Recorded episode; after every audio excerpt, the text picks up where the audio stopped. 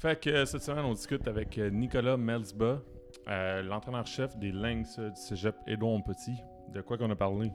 On a parlé, bien entendu, on a parlé de son parcours, quelqu'un qui a commencé son parcours aux Archers d'Hochelaga, un feu programme civil de la région de Montréal, qui a ensuite passé une bonne partie de sa carrière au Loup de Curie-Antoine Labelle, où il a rapidement pris les rôles de coordinateur défensif. Ensuite de ça, euh, en- ben, ensuite de ça, en fait, pendant ça, fait, à la fin de sa période au Loup, il a coaché plusieurs équipes en même temps, euh, dont les Carabins. Euh, après avoir coaché une année les Loups et les Carabins, l'année suivante, il a coaché encore les Carabins, mais il coachait dans une nouvelle école secondaire qui était l'école secondaire Édouard Petit, où il coachait deux équipes. Donc cet automne-là, il a coaché trois équipes. Euh, Je vais continuer à suivre. là. Il y a d'autres équipes qui s'en viennent. là. ah, ben, après c'est- ça? C'est ça l'affaire. Après ça, il est allé, après ça, il a trouvé un emploi au. euh, en fait, après ça, il a, il a fait un passage à Momo, Exact. au domaine de Montmorency, pour ensuite finir par euh, arriver au Lynx Édouard Montpetit, là où il est toujours depuis euh, un instant. Au départ, il était euh, coordinateur offensif au Lynx Édouard Montpetit. Il a fini par devenir euh, head coach avec le temps.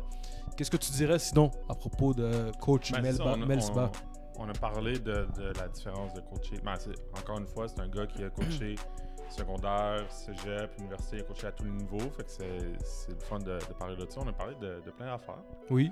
Euh, autant de, de Oui. foot que. Tout le temps. hein. on, on essaie tout le temps de faire nos intros euh, très, voire trop formels, mais on Non, mais c'est ça, exact. Là, exact. On a bien hâte de, re- de- de recevoir Nicolas. euh, suggestion de, certains auditeurs. Et euh, aussi euh, parce qu'on voulait parler. Puis Ben parce oui. qu'on on est, on est curieux. Il était sur la liste. Exact. Il était sur la liste. Sur la bonne liste.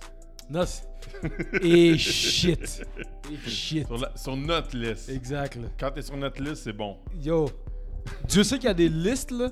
Ouais, il, il- commence à avoir beaucoup de listes. Mais Des fois, on les utilise. sur la liste de prélude de Football Podcast, mais c'est c'est bon que tu sois sur cette liste. Ouais, C'est ça, pas sur la liste caca. là. si t'aimes ce que t'écoutes, euh, supporte-nous en nous followant soit sur Spotify, Apple Music, Google Podcast ou YouTube, spécialement sur YouTube. Encore une fois, on le dit, on se gêne plus pour le dire maintenant. Une fois qu'on est 1000 abonnés sur YouTube, on va être capable de monétiser nos vidéos et de pouvoir de se dégager un petit revenu euh, euh, de, de ce qu'on fait. mais puis ça, tout ce que ça, tout ce que ça prend, c'est que si t'écoutes ça en ce moment, c'est que tu t'abonnes sur la page. YouTube. Pour faire ça, les liens sont en dessous dans la description ci-dessous. Si t'es un joueur de football, y a pas de Team Québec cet été là.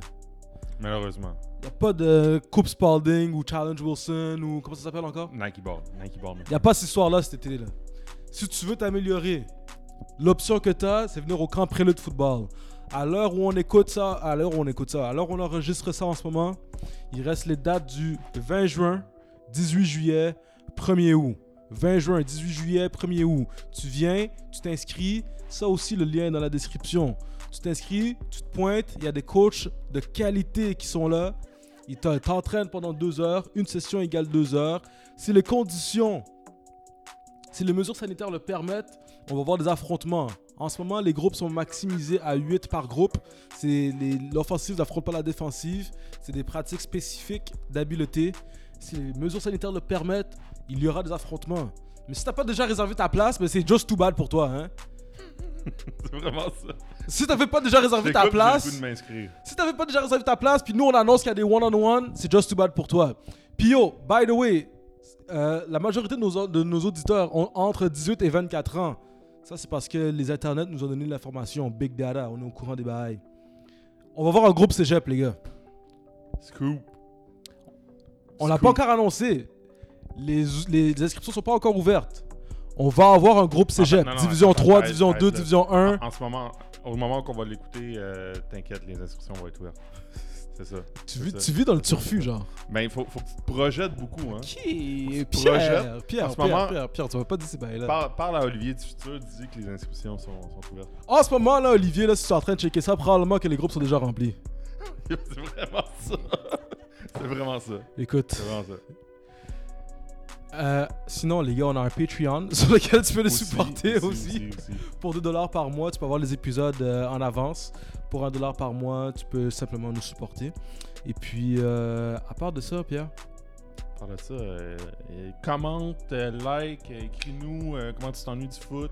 Tout ça, c'est des petits gestes qui font une grande différence pour nous. Puis sinon, bon épisode, Ainsi soit-il. Bon podcast.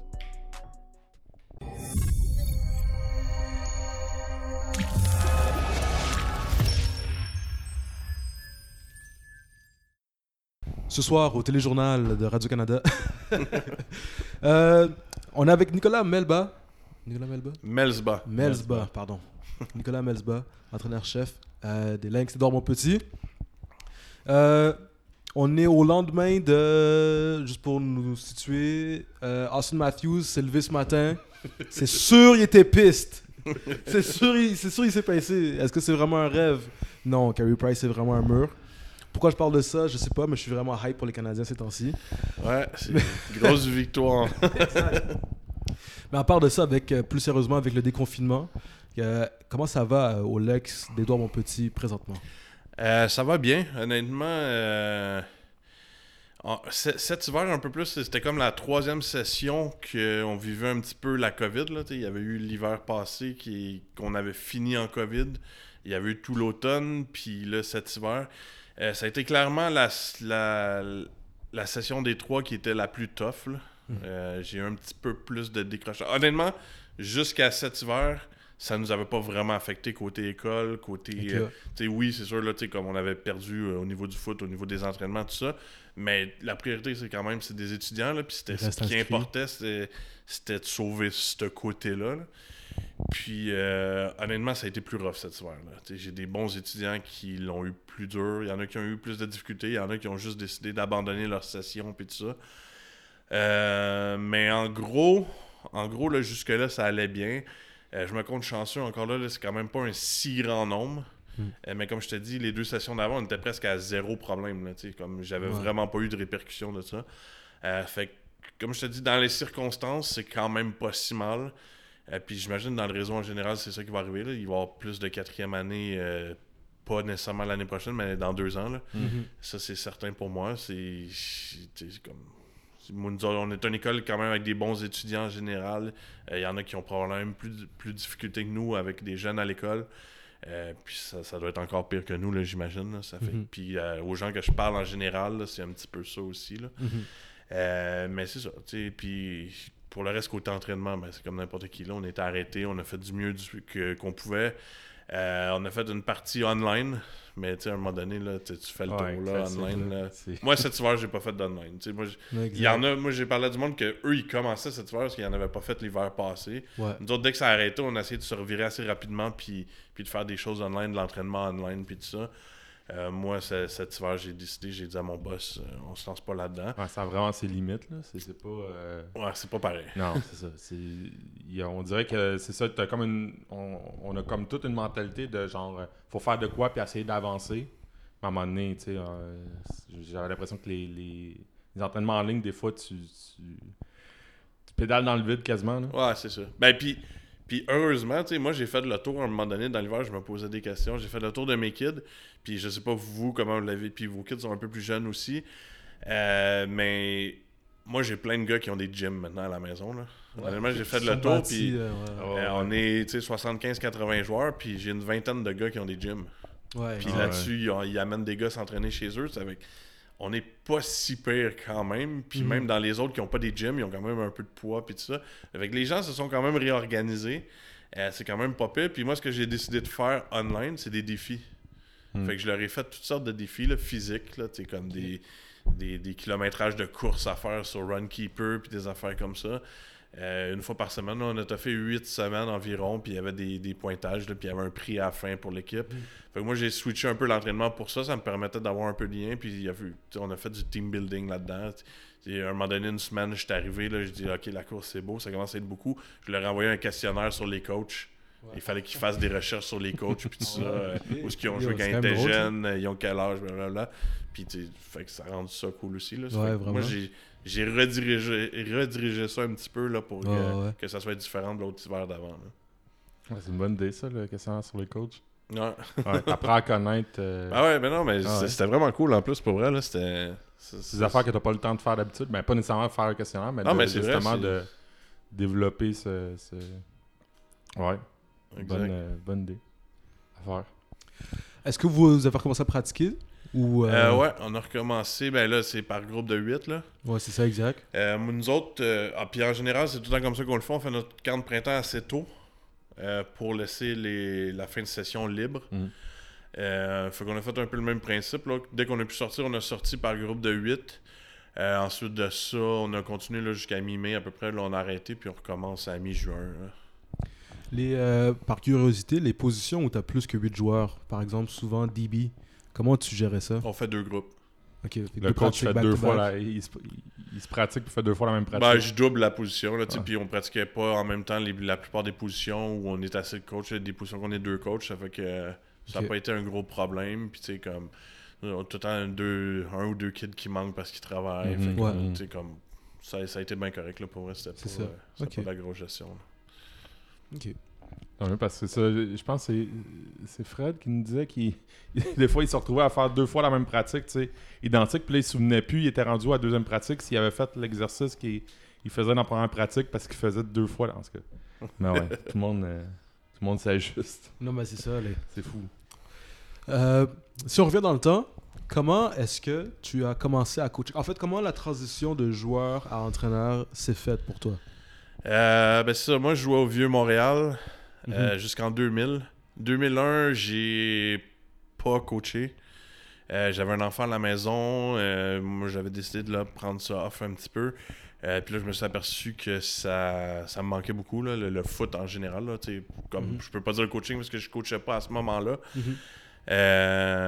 Fait que ça, j'avais pris une année off, là, puis j'allais voir des games au Vieux-Montréal où ce que je jouais, j'étais là presque à tous les matchs, là, puis là, ouais, ok, finalement, le foot, ça me manque pas mal. Euh, fait que j'avais décidé d'aller m'impliquer là, euh, l'année suivante. Euh, J'habitais dans Schlager Maisonneuve. J'étais allé m'impliquer chez les Archers. Mhm. dans ce temps-là, qui était là, dans Schlager Maisonneuve.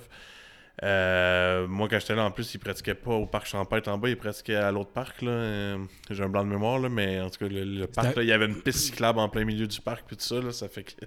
C'était à quel niveau euh, moi, j'ai coaché au niveau Bantam à ce moment-là. Puis c'était le niveau le plus haut qu'il y avait. Il n'y avait pas de midget chez les archers à ce moment-là. Ouais. Après ça, ils en ont eu. Il n'y en avait pas à ce moment-là. Fait que j'ai coaché une année là-bas. Puis c'est ça, là. Comme j'ai, c'est là que j'ai commencé à avoir la piqûre. La piqûre de coacher au foot, mais la piqûre aussi d'aider les jeunes. Sais, Moi, ça passe tout le temps aussi par là. Je pense que je suis un gars d'Exanos à la base. Mhm. J'ai tout le temps aimé ça quand je jouais, j'aimais les XNOs, euh, j'aimais tout ce qui était stratégie, ça m'a tout le temps très intéressé. Euh, mais dans Schlager Maisonneuve, j'ai croisé beaucoup de kids aussi qui avaient besoin d'aide, qui avaient besoin de, de support de toutes sortes de façons. Euh, Puis j'ai appris à aimer ça aussi, aider ces kids-là. Euh, fait que c'est là vraiment que ça a commencé pour moi. Euh, puis que j'ai j'ai eu la piqûre. Là. Mhm. Ça, tu- le civil, ça fait que t'as plein de gars qui viennent de plein, plein d'écoles différentes, tu sais. Ouais, ben, de plein de milieux C'est différents. ça, c'est ça aussi, ouais, ouais, c'est ça. Puis dans ce temps-là, j'en avais justement, il y avait des kids qui venaient, qui allaient au collège Notre-Dame, j'en avais qui allaient des- dans des collèges dans l'Est, puis tu sais, j'en avais qui étaient des kids qui étaient en cinquième, sixième année au niveau scolaire, dans des écoles spécialisées, puis tu sais, c'est tout ce monde-là qui se mixe. Puis c'est un peu la beauté de la chose aussi, honnêtement, là, puis tu sais, tu t'aperçois qu'après ça, ça forme un tout quand même, là. Mhm. Puis puis comme je te dis, honnêtement, j'en ai croisé... euh, puis, tu sais, dans Schlaga, à ce moment-là, euh, tu sais, j'en ai croisé qui avaient des, des, des, des vies complexes là, pour des kids Ouais. de 14 ans. Là. Et puis, puis t'apprends, tu sais, que tu peux vraiment faire une différence dans la vie de ces gens-là. Puis je trouve, tu sais, tu j'ai gardé ça tout le temps après aussi, tu sais. Euh, puis après ça, j'étais avec Antoine Labelle, puis c'est la même chose. Là. J'en ai croisé des kids qu'on a vraiment aidés pour différentes raisons. Puis je trouve, sais, c'est, c'est très gratifiant. Là, c'est- Moi, c'est, c'est une partie que j'aime beaucoup de ce que je fais. Mhm. Le foot, c'est cool, là, c'est ma passion. Je tripe, j'ai fait des années, depuis que je suis tout petit, je tripe sur le foot. Euh, mais j'ai appris aussi à aimer l'être humain derrière le joueur de foot, là, qui, est, Ouais, qui est quelque chose qui est super important. Mhm. Puis tu sais, un kid, là, il- de n'importe quel milieu, il va avoir des problèmes à un moment donné. Là, puis je, je trouve, comme je disais, c'est gratifiant d'aider ces kids-là. Là. Puis ça peut être pour plein d'affaires. C'est aussi stupide que. Puis je dis stupide, là, mais c'est aussi banal qu'une peine d'amour. Mhm. que ça peut être ça, mais qu'un autre kid, tu sais, j'en ai vu, je vous le dis, là, j'en ai vu de toutes les couleurs, là, des histoires de kids. de- Exact. Ouais, mais c'est. on, on se le dit euh, les deux ensemble parce qu'on on coach à la même place, mais tu sais, au, au secondaire, j'ai tout le temps l'impression que le, le coach, c'est la personne qui a le plus. qui a à tout moins le pouvoir d'avoir le plus d'influence sur la vie du kid, dans, dans le sens que les jeunes, ils écoutent potentiellement le même message s'il est donné par un professeur, par un coach ou par leurs parents, ben c'est le coach qui va écouter. Ah, c'est clair. C'est... Puis quand, quand tu es conscient de ça, ça change bien les affaires, tu sais. Ah ouais, Parce puis les parents s'en rendent compte souvent aussi, puis après ça, ils, Ouais. tu sais, ils te font des signes, ils viennent te voir, puis ils disent dis-les pas à mon gars, Ouais, mais c'est ça, puis, ça. puis tu, tu- tu fais une job avec le parent, puis c'est, là, je te dis, c'est super intéressant, puis, puis honnêtement, des fois, c'est prenant aussi, là. Mais, tu sais, c'est- moi, c'est, c'est ça, que je te dis, tu apprends à aimer l'humain derrière le joueur de foot, puis t'apprends à aimer à faire la différence dans la vie des kids, là. Ce qui est fraîche aussi, c'est que justement, comme tu dis, tu apprends à aimer l'humain, tu sais, puis le sport en général, ce que, ce que j'aime croire aussi, c'est que c'est comme un peu. euh, je ne sais plus qui avait dit ça, mais j'aime bien comment il avait dit ça. Il avait dit que c'est comme the greatest equalizer. C'est-à-dire que lorsque tu te pointes quelque part là, pour jouer à un sport, là, mais dans notre cas, lorsque tu te pointes au football, ben, que tu que, que habites à, à Westmount ou que tu habites dans le bas de Côte-de-Neige, ben, ça change rien. Là. C'est Ah, comme, le samedi, tout le monde met le, le même équipement. c'est puis- ça, exact. C'est toi qui se présente avec ton caractère, puis ce que toi tu vaux vraiment, puis euh, tu peux pas vraiment te, tu peux pas, tu peux pas te cacher. Ah, exact. Tu Puis t'arrives dans un vestiaire de ta vraie foot, personne va devoir ressortir parce que de toute manière tout le monde est là, puis tout le monde te voit aussi, puis tout le monde te regarde aussi. Ah, c'est ça, exact. Puis t'arrives dans un vestiaire de foot, tu sais, c'est, c'est comme dans la société, là. C'est ça, exact. t'as du monde différent, mais Exact. qui forme un tout. C'est ça, exact. Puis, tu sais, comme, honnêtement, le plus qu'il y a de différence, je pense, le plus fort, souvent, ton équipe finit par être. Ben ouais, ben ouais. Puis il y en a, y en a- là-dedans qui réalisent que sont comme oh ok là c'est comme ok j'avais une telle image de moi-même, je pensais que j'étais de telle manière, mais finalement je suis d'une d'une autre manière. Puis comme tu dis souvent on voit ces, ces, ces athlètes-là évoluer là, tu sais. C'est sûr que ça t'est déjà arrivé que tu as un athlète qui arrive en première année, qui est timide, qui prend pas trop sa Ah, place, puis là clair. tu le vois qui fait toujours ses trucs sans rien dire. Puis là, il arrive à la deuxième année, puis là, il est en avant de tout le monde. Puis là, même les, les, les gars de son année le regardent, puis sont comme, mais qu'est-ce qui s'est passé, tu sais? Mais comme tu dis, c'est vraiment, c'est vraiment cool de, de voir ça, parce qu'après ça, tu le sais qu'il va être capable de retransposer ça dans sa Mhm. vie, tu sais. Il est comme, là, si, moi, je suis là ici, parmi d'autres gens qui sont exactement comme moi, dans le fond, là, tu sais, puis qu'ils ont les mêmes ressources que moi, dans le fond, là, pour faire euh, ce qu'on fait, puis je suis capable de atteindre tel objectif ou telle performance, ben, souvent après ça, tu es capable de faire, ben attends, ben, je vais, je vais Mm. mettre le même mindset dans, euh, je sais pas moi, ma carrière ou mon. Mais tu sais, c'est du coaching aussi. patati Mais tu l'as dit, puis ouais. quand tu commences à, à coacher, t'es... j'ai l'impression qu'on on axe beaucoup euh, sur la technique, Mm. sur les stratégies. Puis on coach du foot. Puis tu te rends compte qu'il y a moyen des, des- que les joueurs s'améliorent même en termes de performance en, en les connaissant, puis en leur parlant, puis en réglant leurs problèmes qu'ils ont dans la vie. Puis après ça, ça fait que ils peuvent se concentrer au foot. Ah, mais c'est ça. Puis- Mais puis le foot, c'est la vie, là, tu sais, en bout de Exact. ligne, c'est les, obstacles que tu vas surmonter dans- sur un terrain de foot dans une saison.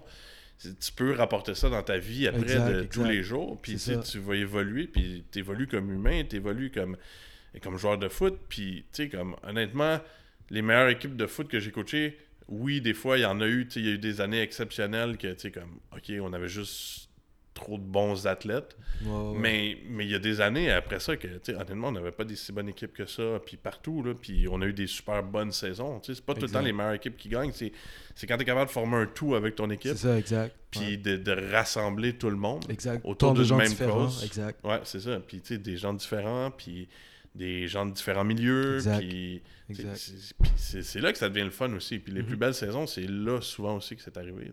Mhm. Fait que, tu allais dire? Ben, je sais pas si on est rendu là, mais moi, si. Parce que je sais que tu as coaché au loup. là. Moi, je veux, euh, je veux savoir c'était comment la saison des loups en 2007 2006. 2006. 2006. Ouais, Ouais, exact. 2006. Ouais, exact. c'est drôle quand je parlais de ça. je- Quand j'ai dit, quand j'ai dit, il y a des, savoir. il y a des Ouais, équipes ouais. où on avait juste trop de joueurs, j'ai vu ta, ta face. Ah non, c'est ça. là. Toi, toi, tu veux tourner le couteau dans la plaie. là, puis Non, là, non, non, non. C'est ça que tu veux veux- faire, là. Je Mais veux juste avant, le- juste avant. Juste avant. On va y arriver, mais je fais ça pour toi, hein, mais moi, ça se peut je me lève puis je sors de la pièce. Mais sérieusement, quand t'as commencé, ça ressemblait à quoi tes responsabilités au archer Cette première Aux archers? Ouais. Euh, ben, c'est drôle, cette année-là, ça, ça bougeait beaucoup. Là. On était, first, on était genre 4 coachs, là, 4-5 coachs. Ouais. Quand je suis arrivé là-bas, tu sais, moi, je suis un gars de defense, là, tu sais, Ouais. je connaissais un peu de l'attaque, mais pas tant que ça. Puis, euh, je suis arrivé euh, aux archers, puis il y a besoin d'un aussi. Fait que là, tu ok, c'est beau, tu sais, je vais y aller. Ça fait que j'ai commencé aussi, puis c'était correct, là, mais clairement, j'étais pas méga à l'aise. Là. Ouais. Puis finalement, je me souviens plus comment, là, puis pourquoi, mais en cours de route, je suis devenu DC. Fait que je te dirais, moi, je dois avoir fait 2-3 games comme aussi, puis après, je suis devenu DC. Euh, puis Grosse première année de coaching. puis, ouais, c'est ça. Puis, mais honnêtement, cette année-là, c'était vraiment. J'ai beaucoup appris dans le coaching aussi. Ouais. On avait une équipe correcte. Euh, puis on avait fait les séries de peine et de misère. Puis je me souviens, on est arrivé, puis on avait fait un game plan, on avait tout donné on- avant la, la demi-finale. Euh, puis on avait fait un souper avec les kids, puis comme, puis ça avait vraiment créé quelque chose pour vrai. Puis on jouait contre une équipe clairement plus forte que nous qui était de la prairie dans le temps. Euh, puis on avait réussi à les battre en demi-finale. Mhm. Fait que tu sais, c'est là la première fois que j'ai catché que tu peux créer quelque chose dans une équipe. Ouais, exact. Puis tu sais, on avait fait parler les gars, puis il y a un petit gars qui, qui avait conté une histoire, puis là tout le monde pleurait dans la salle. Puis Ouais. mais ça avait vraiment. Tu sais, on avait fait ça le vendredi, on jouait le samedi, là, tu sais, c'était. Exact. C'était, on était arrivé primé, puis on avait battu cette équipe-là, puis on avait fait on a un game plan. Il y avait tu sais, deux joueurs qui se démarquaient, puis on a fait un game plan pour eux. Puis c'est, là la première fois que j'ai vu que tu pouvais créer, même quand tu es une équipe un peu moins forte, quel- quelque chose dans une équipe, puis, puis battre des équipes plus fortes. Ouais, exact, exact. Puis la semaine d'après, on a joué à la finale contre, je me souviens, les, euh, les Vikings de Laval-Nord. Puis, là, eux, ils étaient juste comme trop forts pour nous. Là. Ils nous avaient pilé dessus. Mais quand même, ça avait été une belle expérience cette année-là, là, pour Mhm. commencer dans le coaching puis tout ça. Mhm. Euh, puis comme je te dis, là, tu sais, après ça, j'ai eu un off euh, pour aller euh, à Cure-Antoine Labelle. Ça fait que, Mhm. C'était quand même un autre niveau. là. C'était Exact. en Division 1 qui était de 3 dans le temps euh, au niveau juvénile. Ouais. C'était quand même un autre calibre. là. Puis cette transition-là, elle s'est faite. euh, tu dis que tu as reçu une offre. Comment ça s'est passé en fait? Ben, en fait, je retournais aux archers. Puis euh, ça faisait déjà un mois ou deux que ben, Philippe Berthiaume, qui est encore à Cure-Antoine Labelle, qui est rendu responsable là-bas. là. Mhm. Euh, moi, j'ai joué avec lui au Vieux-Montréal. Euh, puis il m'avait approché. Puis là, je sais pas, j'avais pas entendu parler pendant un mois ou deux. Euh, fait que dans ma tête, je retournais coacher aux archers puis tout ça. Puis là, finalement, euh, on s'était parlé puis tout ça. Puis au mois de juin, ça s'était comme concrétisé. Puis j'avais commencé à aller là, mais là, c'était le printemps puis ça finissait. Ça fait que là, après ça, pendant l'été, on s'était fait une couple de meetings de coach puis tout ça. Puis ça a recommencé vraiment en août après ça. Mhm. Fait que c'est là, vraiment en août, que j'ai commencé à m'impliquer plus. Puis là, à ce moment-là, j'habitais dans Hochelaga. Je travaillais à Dorval. Euh, puis je coachais à Cure-Antoine-Labelle. Puis tu sais, c'était comme à 5 heures. Là, je travaillais. Ouais. Fait que là, je, je courais comme un malade. Là. Je partais de ma job. J'avais une demi-heure pour me rendre de Dorval à Laval dans le trafic. For the love of the game. J'arrivais, les pratiques étaient tout le temps commencées. Puis en tout cas, puis, euh, puis c'est la même chose. Là, euh, fait que c'est ça, là, j'étais coordonnateur défensif. Là, je pense que le premier match, j'étais pas coordonnateur défensif. Puis je me suis ramassé quelque chose comme au deuxième match, coordonnateur défensif. Puis c'est là que ça a commencé. Puis je suis resté huit saisons là-bas en, en fin de compte. Puis à partir de 2005, j'étais à temps plein à l'école là-bas. Ah ouais. j'ai coaché 2003-2004 que je coachais, que je travaillais à Dorval. Fait que là, je faisais les deux. Puis en 2005, là-bas, la directrice, euh, qui était quelqu'un quand même assez formidable, là, qui, qui s'arrangeait pour que ça fonctionne, là, réussissait à faire tout le temps engager des coachs puis tout ça. Fait que En on m'engageait. 2005, tu étais à temps plein à Corentin là Ouais. Ben à faire, je- il y avait une concentration, ben il y a encore une concentration au football. Fait qu'il y avait un technicien, fait que je faisais quelques heures comme technicien. Euh, Phil faisait toutes les autres heures de technicien. Je faisais de la surveillance dans l'école, je faisais des remplacements, je faisais un peu de Mhm. tout. Là. Ok. Puis, euh, comment, ça, se- comment ça se passe euh, ben, euh, euh, Moi, j'allais dire, c'est tout le temps. Vas-y, c'est- le fun d'avoir euh, d'avoir une directrice dans ton cas qui, qui voit des opportunités comme ça, puis qui. T'es- resté là pendant 8 ans, c'est cool. Ah, c'est- ouais, ouais, vraiment. elle, elle a, elle a saisi une opportunité pour mettre quelqu'un en place qui, qui allait en redonner au maximum. Ben, en fait, là, puis ça, c'est le, le contrepartie de tout ça. Cette femme-là, elle a tellement fighté, elle croyait au projet puis tout ça, mais elle, en- elle a fini par perdre sa job à cause que elle faisait toutes sortes de passe-passe un petit peu pour nous garder dans l'école puis tout ça, parce qu'elle y croyait vraiment. Mhm. Puis à un moment donné, comme, elle a perdu sa job à cause de ça, honnêtement, là. Ouais. Euh, non, mais tu sais, puis mais c'est une madame, tu y parles aujourd'hui, puis Elle a dans sa de tête, elle- non, non, mais c'est le meilleur move qu'elle a fait. Ah ouais. C'est comme. C'est pour ça que j'en parle ouvertement. là. C'est pas de quoi qui a été fait. euh, tu sais, elle savait qu'est-ce qu'elle faisait, puis elle vivait bien. tu sais, Comme nous, on était mal après, on y on y a reparlé par après, puis elle, elle vivait bien avec ça. Puis, tu sais, comme honnêtement, les loups, tu sais, son nom sort jamais, cette madame-là, là, mais c'est. tu sais, c'est- Les loups, c'est c'est grâce à elle que c'est Mm. rendu ce que c'est aujourd'hui, honnêtement. Là. Mm. Avec tout ce qu'elle a fait, parce que c'est parti Ben, de c'est quoi son rien. nom? là. C'est euh, Sylvie Caron. Sylvie Caron. Ouais. Shout-out à Sylvie Caron. Vraiment? Vraiment? Ah ouais. Puis honnêtement, tu sais, comme personne ne le sait, c'est tout le temps Martin Sénéchal, tu sais, c'est Philippe Bertillon, mais la vraie personne à la base de tout ça, derrière ça, qui a, qui a fait en sorte que ça a pu devenir ce que c'est les loups, c'est cette madame-là. là. Quand Ouais, même. vraiment. Puis moi, je suis arrivé en 2003, là, tu sais, les, en 2003, là, c'était pas. euh, les loups, c'était vraiment pas ce que c'est maintenant. Là, tu sais, comme- Ouais, non, c'est ça, exact. En 2003, on a été euh, deux victoires, six défaites ou deux victoires, sept défaites. Euh, on était 25 joueurs dans l'équipe. Puis, tu sais, c'est à partir de là. là. Ouais. Mais c'est ça, mais au-delà, au-delà des stats, ça a tout le temps resté, ça reste un, un- programme de qui, qui, qui est reconnu, qui est respecté. Tu sais, comment, tu l'as dit, là, là, elle, a été à la base de ça, mais comment ça s'est bâti? Comment, euh, ça a été quoi les, les moves, peut-être, concrètement? Je suis curieux, tu sais, de, là, tu... Tu il l'air, t'as l'air d'avoir vécu le, le, le, le passage vers... Ouais, le build-up Ouais, de ben, en fait, les premières, premières années, honnêtement, je suis pas trop sûr là, si c'est 2001 ou 2002, le début de la Ligue 3. là. 2001. 2001, ok, Confirmé. donc c'est ça, c'est deux ans avant que moi j'arrive. Euh, Puis tu sais, t'avais des gros joueurs là, dans ce temps-là, t'avais Ben Grou, t'avais Martin Gagné, son- mais c'est tout le temps des équipes qui étaient 25 gars, tu sais. Mhm. Euh, Il y avait du talent, mais il y en avait, tu sais, comme moi, que la première année, j'étais là en 2003, notre porteur c'était Sébastien Lévesque. Sais, C'est comme tous des gros noms là, qui sont Mhm. passés là. Ça fait que du talent, il y en avait. Euh, mais déjà, le civil était aussi à ce moment-là plus en compétition. À un moment donné, euh, le football scolaire a pris un peu le dessus. Fait que là, il y avait la compétition civile scolaire, ça se partageait un bassin déjà là. Euh, et puis, dans le fond, c'est ça. 2003, là, c'était une année, ça, ça a été tough. là. Honnêtement, moi, ma première année là-bas, puis c'était des affaires, il y avait des kids avec des vies un petit peu élevées. On restait après les pratiques, parlait à ces kids-là, des fois des deux heures à essuyer des larmes, puis tu sais, comme, tu sais, des, des, des histoires, là, tu sais, comme pas super belles. Euh, mais tu prends ça en cœur, puis t'es là, peut-être ces kids-là, t'es là pour ça. Euh, mais c'est ça. Fait que ça a été dur. Fait que là, l'année d'après, pendant l'hiver, on a décidé de faire un changement. tu sais, Puis First, déjà, jouer à 25 dans le 3, puis dans ma tête, puis dans notre tête, c'est pas, c'était euh, c'était impossible que tu non. puisses arriver à quelque chose. Fait que ce qu'on a dit cette année-là, c'est tout le monde qui veut jouer au foot pour les loups peut jouer au foot. Il n'y a plus Mm. de Cooper.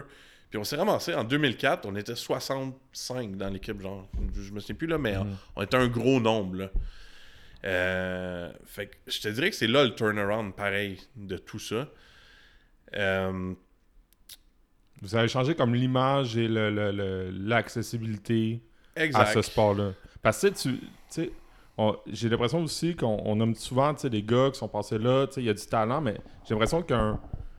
Il y a des joueurs exceptionnels, là, mais Ben Grou, c'est un, un joueur qui, qui est super bon, qui a eu un beau parcours, mais il y a pas. il y a- moi, j'ai l'impression que dans, dans certaines écoles, des joueurs comme ça, il y en a, mais au final, ils jouent jamais au foot, pour X, Y Ah, raison. c'est clair. J'ai l'impression que le talent, quelque part, euh, deux écoles qui ont sensiblement le même nombre d'élèves, qui ont sens... Ouais, le- j'allais dire même le même milieu, mais le même nombre d'élèves, à mon avis, du talent au football, il y en a, il y en a partout, tu sais. Faut juste le... faut que tu convainques de venir jouer. Puis, nous, c'est ça qu'on a fait. Là. Puis cette année-là, c'est, c'est un peu ça aussi. Là. C'est, il y avait plein de kids qui qui jouaient pas au foot, qui étaient des. Je sais pas si vous vous souvenez d'un gars comme Tony Desmond. C'est un receveur, je pense. Il a joué à Grasset, un receveur, ouais. Ouais, ça me dit quoi? Mais tu sais, lui, c'est un kid là, qui traînait à Curie. Lui, il a joué 2009-2010 à Curie, je pense. Ok. Puis c'est un kid qui traînait dans le gym, qui faisait aucun sport. Puis un- le midi, on surveillait les gymnases. Puis là, t'as ce gars-là de 6'3, 6'4, euh, athlétique, euh, qui, il y a 15 ans, qui dunk au basket. Puis là, tu vas le voir, tu te dis, excuse, mais pourquoi tu joues pas au foot?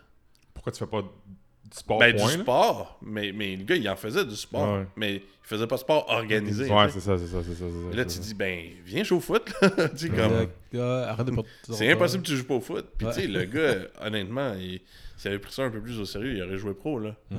Mais tu sais, c'est là, je te dis, puis tu sais, à Curie, il y en avait beaucoup comme ça, mais comme tu dis, dans toutes les écoles, de ces gars-là, il y en a. Ouais. Puis tu sais jamais pourquoi, mais il y en a qui veulent pas faire du sport non plus. Ou il y en a qui n'ont pas. euh, tu sais, toi, tu as eu ce réflexe-là parce que tu étais dans la place. Mhm. Mais je veux dire, c'est. Parce que ils, t'ont mis là, ils t'étaient là à la bonne place pour genre faire ce move-là, mais je veux dire, il y a d'autres. Il y a sûrement d'autres surveillants qui ont zéro rapport avec le sport puis qui, Ah, mais qui ont jamais ça. ce réflexe-là de dire Hey, pourquoi t'as. Fait qu'il y a ça aussi. là? Ah, de, non, non, mais rentrer les bonnes personnes, ça. C'est clair, mais c'était- c'est ça la force de ce programme-là. Puis c'est encore ça la force de ce programme-là qui réussissent à faire travailler du monde. euh, du monde euh, un peu. euh, Il y a des jobs dans le foot là, là-bas, Mhm. puis des jobs dans le sport. Là. Ah, c'est fou. C'est cool. On peut-tu parler de 2006 Vas-y, Pierre. Moi, je veux tout savoir. Euh, Parce que. Lâche-toi l'os, Pierre. Moi, Parce que t'as dit que vous aviez des bonnes années, puis ça, c'était clairement une bonne Mais ça année. part là. en 2005. Là. Ouais, Ouais, mais exact. 2000 Tu sais, 2004, c'est le turnaround.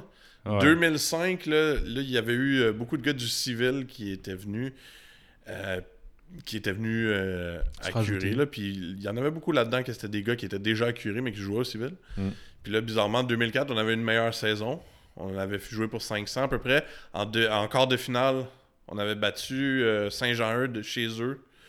Euh, puis on est allé en demi-finale contre qui cette année-là? Je me souviens même plus. En tout cas, on est allé en demi-finale, on avait perdu. Ah, contre Jean-Eudes.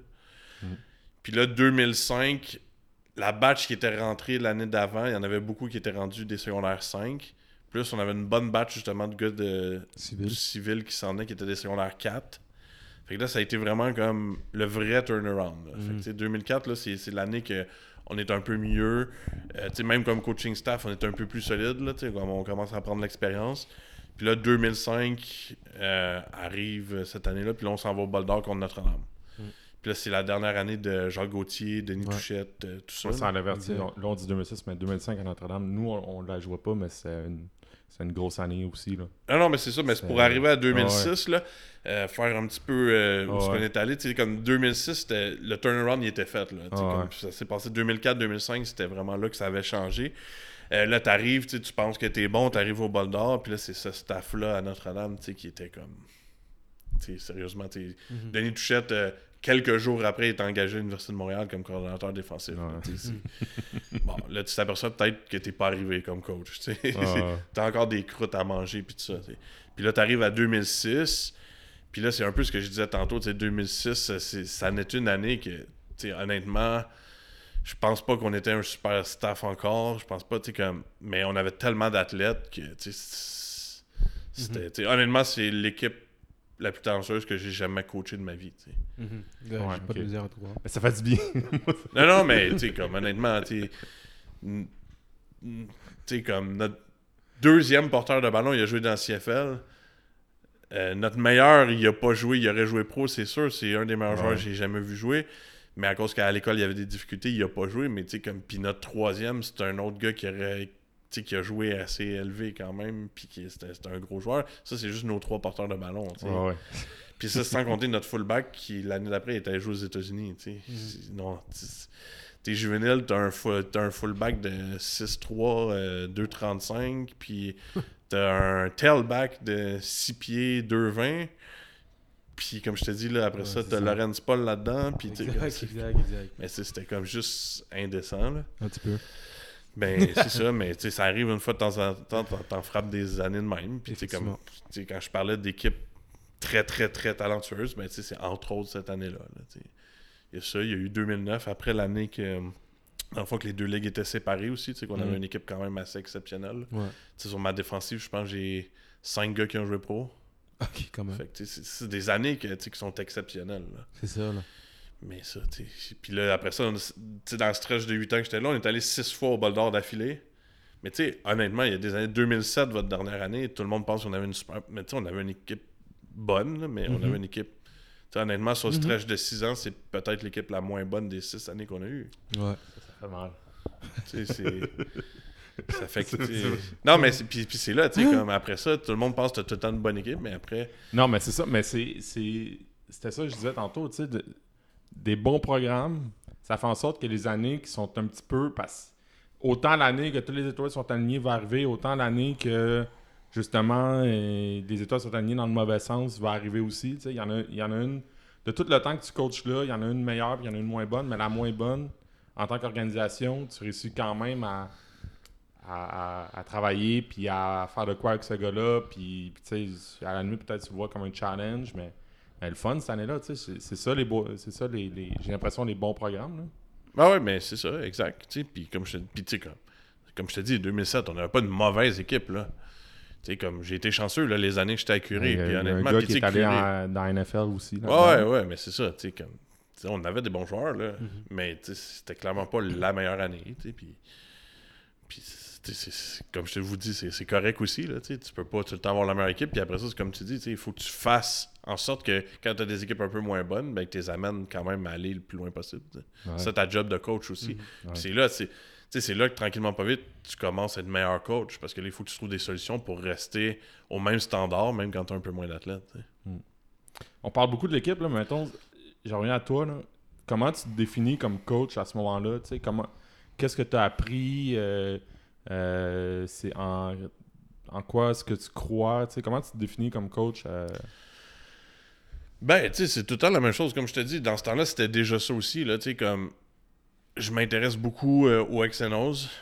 Euh, puis tu penses tout le temps que t'es meilleur que t'es vraiment. Puis ça, tu t'en rends compte après.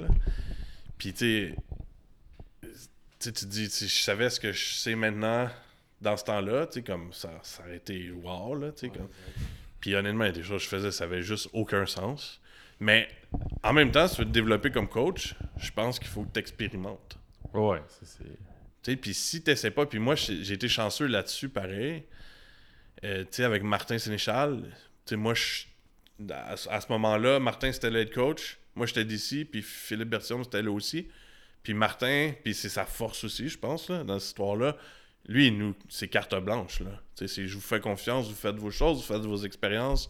Puis, tu sais, comme, on a expérimenté des choses, puis il y a des affaires que j'ai faites, je regarde ça maintenant, j'étais wow, ok. Ça faisait aucun sens. Ouais. Mais honnêtement, ça m'a permis aussi de au moins l'essayer, puis de me dire, ok, ça fait aucun sens. Ouais, exact. De te rendre en ce moment. Ouais, c'est ça. Puis c'est- tu sais, c'est comme ça que tu. C'est comme ça que tu le sais un peu. Puis tu sais, après, je suis allé, puis je saute une petite étape, mais après, je me suis ramassé à l'Université de Montréal. Puis là, j'étais comme. Moi, j'étais dans le classe, je prenais des notes. J'étais un coach, là, mais honnêtement, j'étais un rouleux de drill. là. Mais j'étais à l'école pendant deux ans, par exemple. Je prenais des notes. Mais quand je suis sorti de là, j'étais pas nécessairement un meilleur coach. Parce que là, j'avais juste écouté. j'avais Mais après, quand je l'ai essayé, j'ai expérimenté des choses par moi-même. J'ai pris ce qu'on faisait là-bas, je l'ai ajusté à ma sauce. Mais c'est là que je suis devenu un bien meilleur coach. sais, c'est un peu ça. C'est là que je tu sais, tu peux écouter des choses tant que tu veux, tant que tu les essayes pas, que tu les penses pas. Parce que c'est ça aussi, tu sais, faire du foot, c'est beau, tu peux comprendre plein de choses, mais il faut que tu penses pour que toi, first, tu sois capable de l'expliquer, Ouais. puis que il faut que tu le comprennes à ta manière. C'est pas. Moi, je vais t'expliquer quelque chose, là. Mhm. Tu vas le comprendre. Mais ça veut Mhm. pas dire que tu es capable de l'expliquer. Exact. Après ça, il faut que tu y penses, C'est ça. Puis que tu le mets dans l'application à ta façon si tu veux être bon. Puis il faut, que ça, faut que d'une certaine manière ça puisse rentrer dans ce que tu fais des- Ben, déjà d'une certaine manière. tu. Exactement, tu. Puis, Parce qu'il y a des concepts qui sont incroyables que t'es comme ah, mais ça va être. tu ah, puis, puis comme je te dis, il est incroyable. Mhm. Jusqu'au jour où tu l'essayes, puis ça marche pas. C'est ça, exact. Là, après ça, ben, c'est pourquoi ça marche pas, tu. Exact. Puis pour ça, il faut que tu expérimentes. Puis je te dis, j'en ai essayé des choses là-bas. Puis... mais ça a été ça la beauté, comme je te dis, de la chose. Moi, j'ai- je suis un gars. de- J'ai le guts, là, tu sais, comme. Moi, tu je suis un gars de défensive agressive, j'essaie. Euh, puis si je rate, c'est tout bad, mais au moins on aurait essayé. Mm. Euh, mais c'est la même chose ici, tu sais, je vois des choses, je suis pas sûr, mais je vais avoir le gars de l'essayer à un moment donné, c'est sûr. sais, Je je serai pas sur les talons à me dire Ah, puis, puis tu sais, pendant des semaines, des semaines, à dire Ah, j'aurais dondu, j'aurais dondu. Tu sais, je vais l'essayer. Puis après ça, mais ça marche pas. Tu scratches, tu passes à autre chose. Là. Mhm. Puis tu sais, à un moment donné, quand ça fait trop de scratch, tu reviens à des choses que tu connais, que tu sais qui marchent bien. Puis, Mhm. puis fait que, mais j'ai été chanceux là- là-bas. J'avais carte blanche, puis c'était quand même mes débuts. Là. Ouais. Fait que, puis là, après ça, tu parles à du monde. Fait que, puis t'as la chance de les essayer sur le terrain. Fait que c'est- quand même profitable. là.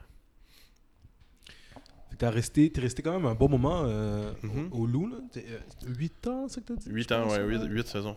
Comment, d'après toi, euh, t'as évolué au cours de ce. C'est quoi la différence entre toi au début des loups et à la fin Ouais. des loups? Ben, tu déjà l'assurance, là. Tu comme quand je suis arrivé là-bas, c'était ma deuxième année de coaching. Mm.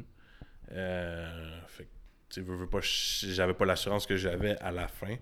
Euh, les deux premières saisons j'étais là, je faisais pas du foot à temps plein, j'avais un autre job. Euh, j'avais trois enfants à la maison. Fait que, tu sais, c'est. Commencé. Ben, en fait, un. ma fille est née en 2007, là, ça fait que, tu sais, que même mon gars est, est né, j'étais au loup, mais à la fin, comme à partir de 2007, j'avais trois enfants. Ma, ma, ma fille est née le 13 novembre. Ça fait qu'elle est née comme quatre jours avant le bol d'or cette année-là. Wow. Fait que euh, ma, ma blonde s'est faite euh, provoquer le mercredi. Fait que le mercredi, j'ai manqué la pratique. Le jeudi, j'étais à la pratique. Le vendredi, j'étais à la pratique. Puis le samedi, j'étais au bol d'or. Fait que- wow, wow, wow, wow. ouais, c'est ça. Fait que. euh, Shout-out à ta femme. fait que, euh, fait que c'est ça. Tu sais, dans le fond, euh, euh, t'es là, t'apprends, tu fais tes expériences. Au début, t'es pas à temps plein. Après, t'es à temps plein. Ça fait que t'as beaucoup plus de temps à mettre dans le foot. Mhm. Euh, Puis, tu sais, ça, ça, ça aussi, ça fait une différence, veux, veux pas. là. Tu sais, j'arrivais à l'école à, je sais pas, 8 heures le matin. Euh, tu ouvres ton ordi, tu fais du foot. Puis là, tu sais, comme j'avais d'autres tâches dans l'école, mais tu réussis à faire quand même plusieurs heures sans te faire trop achaler Ouais. de foot dans ta journée. Ben, tu veux, veux pas, ça t'aide aussi. Là, tu sais. Ouais, ça. Avant, je faisais ça la nuit. Là. Les deux premières années, je faisais ça la nuit. Ça fait que là, tu peux dormir un peu plus la nuit. Fait que.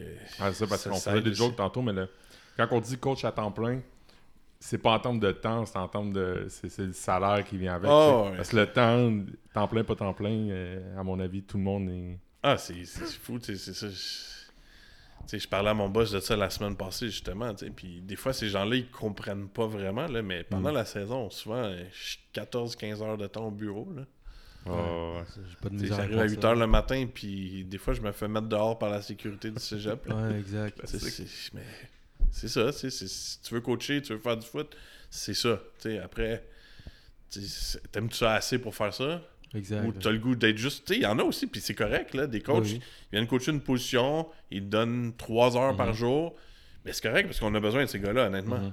Tu sais, t'en as de besoin, mais Exact. ça, c'est pas faire du foot comme. tu un, si tu veux faire du foot à un haut niveau, puis aller au prochain niveau, puis vraiment, tu sais, il faut que tu mettes du temps. Ouais, exact. Il n'y a pas de secret, là. Tout Mhm. est le temps. C'est Ouais. juste du temps. tu sais. Après ça, tu sais, je pense pas que je suis un génie, là. Honnêtement, là, c'est c'est juste de mettre le temps pour le faire. Mhm. Puis, tu sais, il n'y a pas de grand génie. Il n'y a personne qui a réinventé des systèmes. Là, tout, tout, tout existe au foot, là, honnêtement. Là. Fais le tour, là, puis... Puis, honnêtement, c'est là que je me suis perdu le plus dans ma, ma carrière de coach, là, quand j'ai essayé d'inventer des choses. Puis, honnêtement, j'ai essayé d'inventer des choses, là. Mais, Mettons, mettons. ben, déjà, part du foot américain, là, Ouais. puis essaye de te penser smart, là, puis de, de vraiment réinventer ça pour faire du, euh, du foot à 12, là. Ben, t'es bien mieux de rester dans les affaires qui se fait déjà dans le CFL. là. Ouais, c'est ça, je crois. les- des co- côtés contours puis tout ça, là. Ouais, exact. Tu sais, comme... C'est pas reste de- Moi, j'ai déjà essayé de réinventer ça un peu. Tu vas à des cliniques, là, ah, wow, c'est malade, puis... Mais non, reste dans ce qui se fait. Essaye, à la place d'inventer, essaye de connaître le plus de choses qui existent. Hmm. Puis, tu sais, je pense que c'est un- ça, c'est un bon conseil, là, en général. C'est vraiment. Essaye pas de réinventer le monde. La roue, elle tourne, ça fait longtemps, là. Puis, il y a des choses qui reviennent. Puis, tu sais, je lisais là-dessus la semaine passée, justement, là. Puis, tu sais, tous les systèmes qu'on fait là, ils, existaient, là, Il y a v'là des 50 modes, ans. hein. Ben oui, il y a des modes, mais des en bout de ligne, ouais. ton système, là, tu sais, que t'as deux tight ends ou que t'as cinq receveurs, c'est la même chose, c'est juste ton gars, il est plus éloigné, là. Ouais. Mais, tu sais, comme la base du système, là, c'est c'est la même chose, là. Exact. D'accord. C'est là que je te dis, tu comme t'es mieux d'essayer d'en savoir plus que de réinventer. euh, essayer Mm. d'inventer plein de choses. là. Euh, à la fin des 8 ans, la prochaine destination, c'est. Ben, c'est pas la prochaine destination parce qu'en fait, tu fais deux destinations en même temps. Ouais, Tu en fais fait, deux c'est. destinations. Deux équipes, dire destinations. En fait, ça s'ajoute. à Acapulco, on dirait. c'est ça, exact. Ça s'ajoute. Ouais. C'est quelle équipe qui s'ajoute? Euh, les Carabins Université de Montréal. Fait que dans le fond, en 2010, Mhm. euh, honnêtement, je sais pas quand, là, je dis quelque part dans l'été, euh, moi, j'ai joué avec Paulie Saint-Vilien, Mhm. Claude Junot. Puis, tu sais, j'ai jou- j'ai joué pour Denis Touchette, puis Marc Santerre, qui sont au Carabin en ce moment-là. Fait que, honnêtement, je me souviens même plus exactement comment c'est venu. Là. Et, ben, à un moment donné, Marc m'appelle. Il cherche un linebacker coach. Ça t'intéresse-tu? Là, t'es comme, c'est sûr que ça m'intéresse. Mais là, tu sais, moi, ma job à temps plein, c'est à curer Antoine Labelle. là. Ouais, c'est comme... Fait que là, pense à ça, mais tu sais, comme moi, je suis un gars qui veut avancer dans le foot. Là. Fait que, tu sais, comme l'opportunité, tu dis non, peut-être qu'elle arrive plus jamais après. Mhm.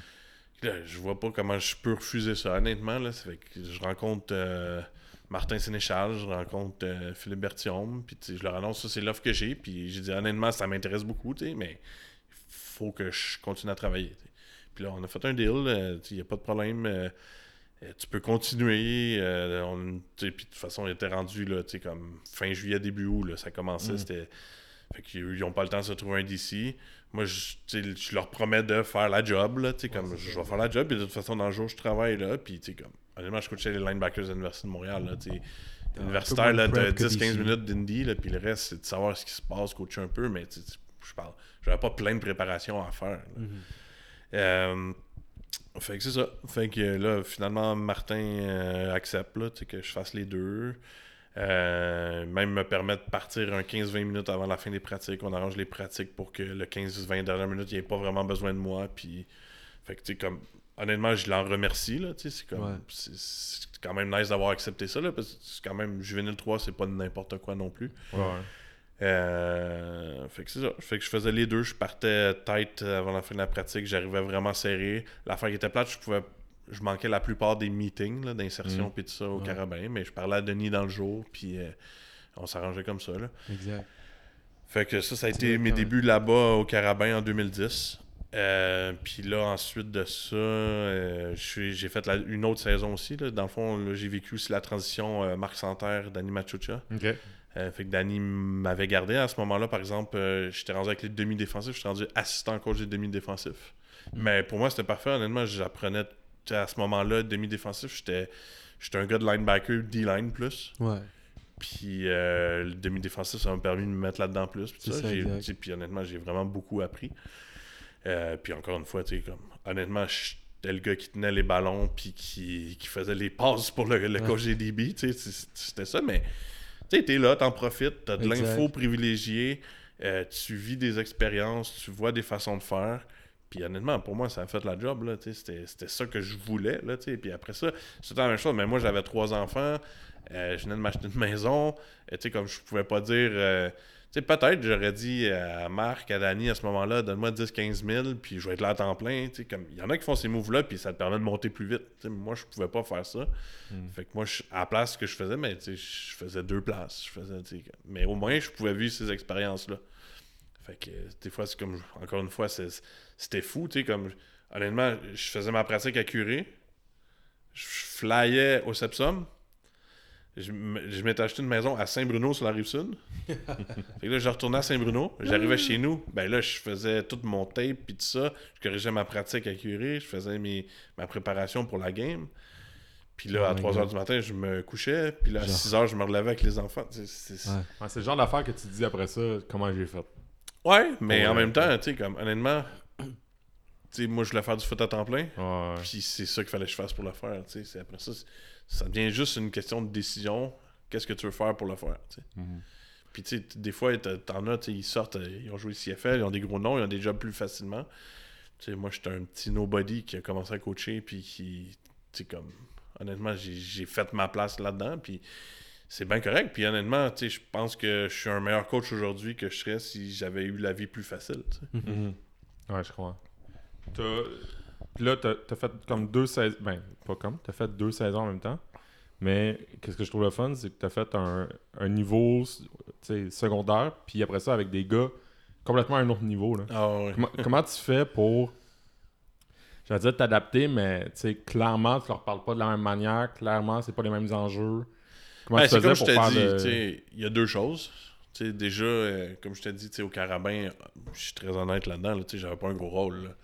Fait que moi, les joueurs, je leur parlais, je faisais des petits coaching points, mais des, des grandes interactions, comme, moi, j'avais pas à ramasser un gars parce que ça marchait pas, là, comme, j'étais le gars qui donnait des Mhm. petits conseils on the side par expérience, parce que Mhm. c'est ça, mais j'étais pas, j'avais pas des grandes responsabilités, là. Ça fait que, honnêtement, à l'université, je dealais pas tant que ça avec les gars. Ok. Tu sais, c'est- je dis pas que je faisais, je dealais aucunement avec les gars, mais c'était quand même bref, c'était comme, tu sais, j'avais pas de, de grands speech à leur faire, j'avais pas, tu sais, quand- fait que, tu sais, de ce côté-là, c'était vraiment accuré que ça se passait, là. Fait que, c'est comme. C'est pas, c'est pas, pas de quoi que j'ai eu à vivre tant que ça. Là. Ok, ok, je comprends. Puis c'était quoi que t'as. hum, C'est quoi que. tu sais, il doit y en avoir mille et une différences, là, mais c'était quoi qui te frappait d'arriver, de, coacher à ce niveau-là Que, à- si je me trompe pas non plus, tu sais, t'as t'as pas joué à ce niveau-là, t'as pas joué Non. au niveau universitaire. Fait que, tu sais, c'est- c'est quoi qui te surprend quand t'arrives là? C'est quoi que t'as remarqué que t'es comme. Ah, ça, euh, ça c'est. Ben, pas, c'est clairement pas pareil, mais c'est les grosses différences entre coacher secondaire et coacher universitaire. Ben, c'est le professionnalisme. Puis, tu sais, comme, honnêtement, même entre le niveau cégep et universitaire, c'est. c'est- À, l'université, c'est- coaché comme des pros. Tu sais, t'as Mhm. 5, 6, 7 coachs à temps plein.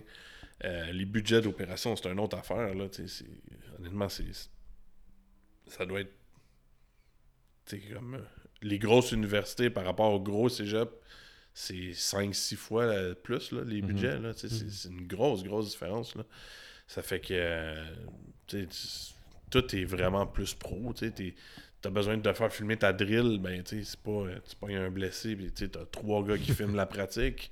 Euh, T'as le gars de vidéo qui, la pratique finie, il, il met tout ça dans la machine. Puis même avant que la pratique finisse, pendant pas le coach qui fait ça. ouais, non, mais c'est ça, tu sais, comme moi, c'est c'est moi qui coordonne ou qui fait tout ça. tu sais, Ah Là-bas, ouais. c'est les coachs coordonnent, là, mais tu sais, on s'entend que c'est c'est pas trop long, le gars, il sait qu'est-ce qu'il a à faire, puis tu sais, c'est fait que, tu sais, c'est- c'est un tout autre monde, là. c'est- Tu coaches, t'es vraiment proche de coacher pro. Puis, honnêtement, je suis pas allé chez les pros, fait que je peux pas le dire, là, mais C'est le step avant, tu veux pas, le... Ouais, mais je te dirais que le step est moins gros entre universitaire pro que collégial universitaire. Ok, ok, ok. Ouais, je comprends. Puis, tu sais, probablement même au niveau du jeu aussi. là. Ouais, ok. Ouais. Sac. J'imagine coacher secondaire, puis après ça, le, le soir, après ça, arriver sur un terrain avec des gars universitaires, puis je veux dire, ça doit être. euh, Ah, ben juste la deux vitesse. mondes, là. Ben juste Ah la vitesse, tu sais, c'est. Ouais. c'est- une grosse différence pareil, là. C'est pas, pas le step tout de suite après, là.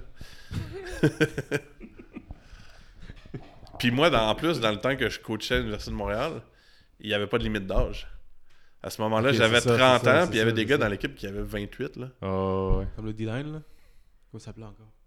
Jonathan Pierre-Etienne. Ouais, un, ouais. truc genre- un truc genre, là. Un gars de Notre-Dame, justement. C'est ça, Jonathan Ouais.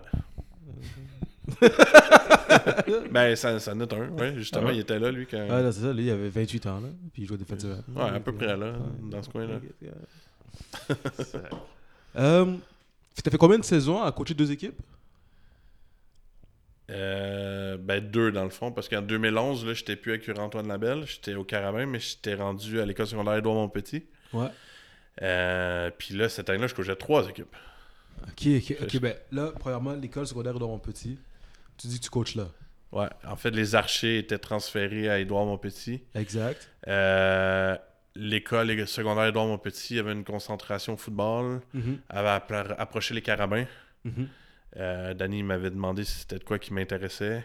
On avait rencontré la direction, Danny, moi, puis la direction là-bas. Euh, J'avais fait mes demandes, il avait accepté. Fait que j'étais allé là-bas. Puis qu'est-ce qui était le fun à ce moment-là, c'est que ça me permettait, ça me libérait mes matins. Là-bas, je commençais comme vers 11h. Fait que ça me libérait mes matins pour passer à l'Université de Montréal. Fait que là, Mhm. tous les matins, je passais à l'Université- de Montréal. Puis on pratiquait quand même assez tôt. Fait que Mhm. j'avais le temps de revenir pour les meetings. Fait que là, cette année-là, été là vraiment plus. Fait que là, c'était, cool, tu sais. Puis, tout- tu sais, comme j'étais- c'était plus facile à rimer les choses du fait aussi qu'on avait un partenariat, là. Hmm. Fait que ça, Je savais pas que ça se faisait, ça, des. Ben, honnêtement, c'est, le seul que j'ai vu, là. Parce que tu sais, tu là, tu dis partenariat, puis c'est ça, c'est. Je savais pas que ça se faisait, que c'est ça, une école secondaire. Ben, tu sais, je dis, honnêtement, je dis que c'était un partenariat, là. C'était, comme, moi, c'était l'école secondaire de Petit qui me payait. Euh, les carabins, c'est comme pour la promotion du programme, Ah ouais. vendaient l'idée du partenariat puis tout ça. Puis moi, ça me, permet- ça, ça me permettait de passer plus d'heures à Mhm. l'université. Fait que C'était un peu. C'était quoi les équipes que tu faisais à Edouard Petit C'était dit trois, fait que t'en faisais deux là-bas. Euh, ouais, ça fait que je coachais. euh, J'étais head coach cadet. Euh, J'étais coordonnateur défensif au juvénile, plus les carabins. Puis là, nos games, c'était pas pire. Là, on réussissait souvent à jouer comme dans l'après-midi, le jeudi, mettons, ou le vendredi. Puis le vendredi, c'était à l'université, c'était un walkthrough. Là, fait que j'avais même pas. Si j'avais une game, j'y allais même pas. Là. Euh, fait que, honnêtement, c'est- c'était parfait là, comme Ouais. horaire. À part le voyagement entre les deux. Là, tu sais, c'était- mais même là, c'était pas si loin. Les deux, c'était à Montréal. là, C'était pas si pire. Ouais, c'est ça, c'est ça. Fait que là, t'es head coach cadet, fait que c'est la première fois que tu occupes le, le poste de, de, de, de head coach. Ouais, ma première job de coach, c'était là. C'était c'était comment? C'était quoi qui. Ben, ça, reste, ça reste un poste de head coach. Ok, là, il y en a qui vont dire euh, que c'est que c'est cadet, mais moi, j'ai beaucoup de respect pour les head coach cadets. Je te file, moi aussi, j'ai beaucoup de respect pour ces gars-là. Je le suis aussi. Mais, mais ouais, c'est ça. C'était comment le premier poste Ben, de tu head sais, coach? c'était du Dijon 3, là, honnêtement. C'était pas du gros, gros calibre. Euh, mais il y avait quand même des bonnes équipes, tu sais, comme... Puis ça, c'est drôle, là, parce que je sais, vous l'avez... Il a passé dans... Je coachais contre Pat Nadeau dans ce temps-là. Il était head coach cadet à Cité des Jeunes. Oh, ouais. Ah. Puis c'était la grosse équipe. C'était c'était eux la grosse équipe euh, dans ce temps-là. Puis ça, c'est une bonne anecdote. La- Puis je pense, c'était- c'était-tu ma première game? Je pense que c'était peut-être ma deuxième game. On, est... on coach deux équipes à trois coachs. À quatre coachs. Puis euh, ce vendredi-là, on a deux games en même temps. Fait que j'ai dit, j'ai dit aux deux autres coachs, puis l'autre c'était un gars qui nous aidait, mais c'était un, un Français qui était en stage au Carabin, puis qui venait nous aider, puis cette journée-là, il pouvait pas être là.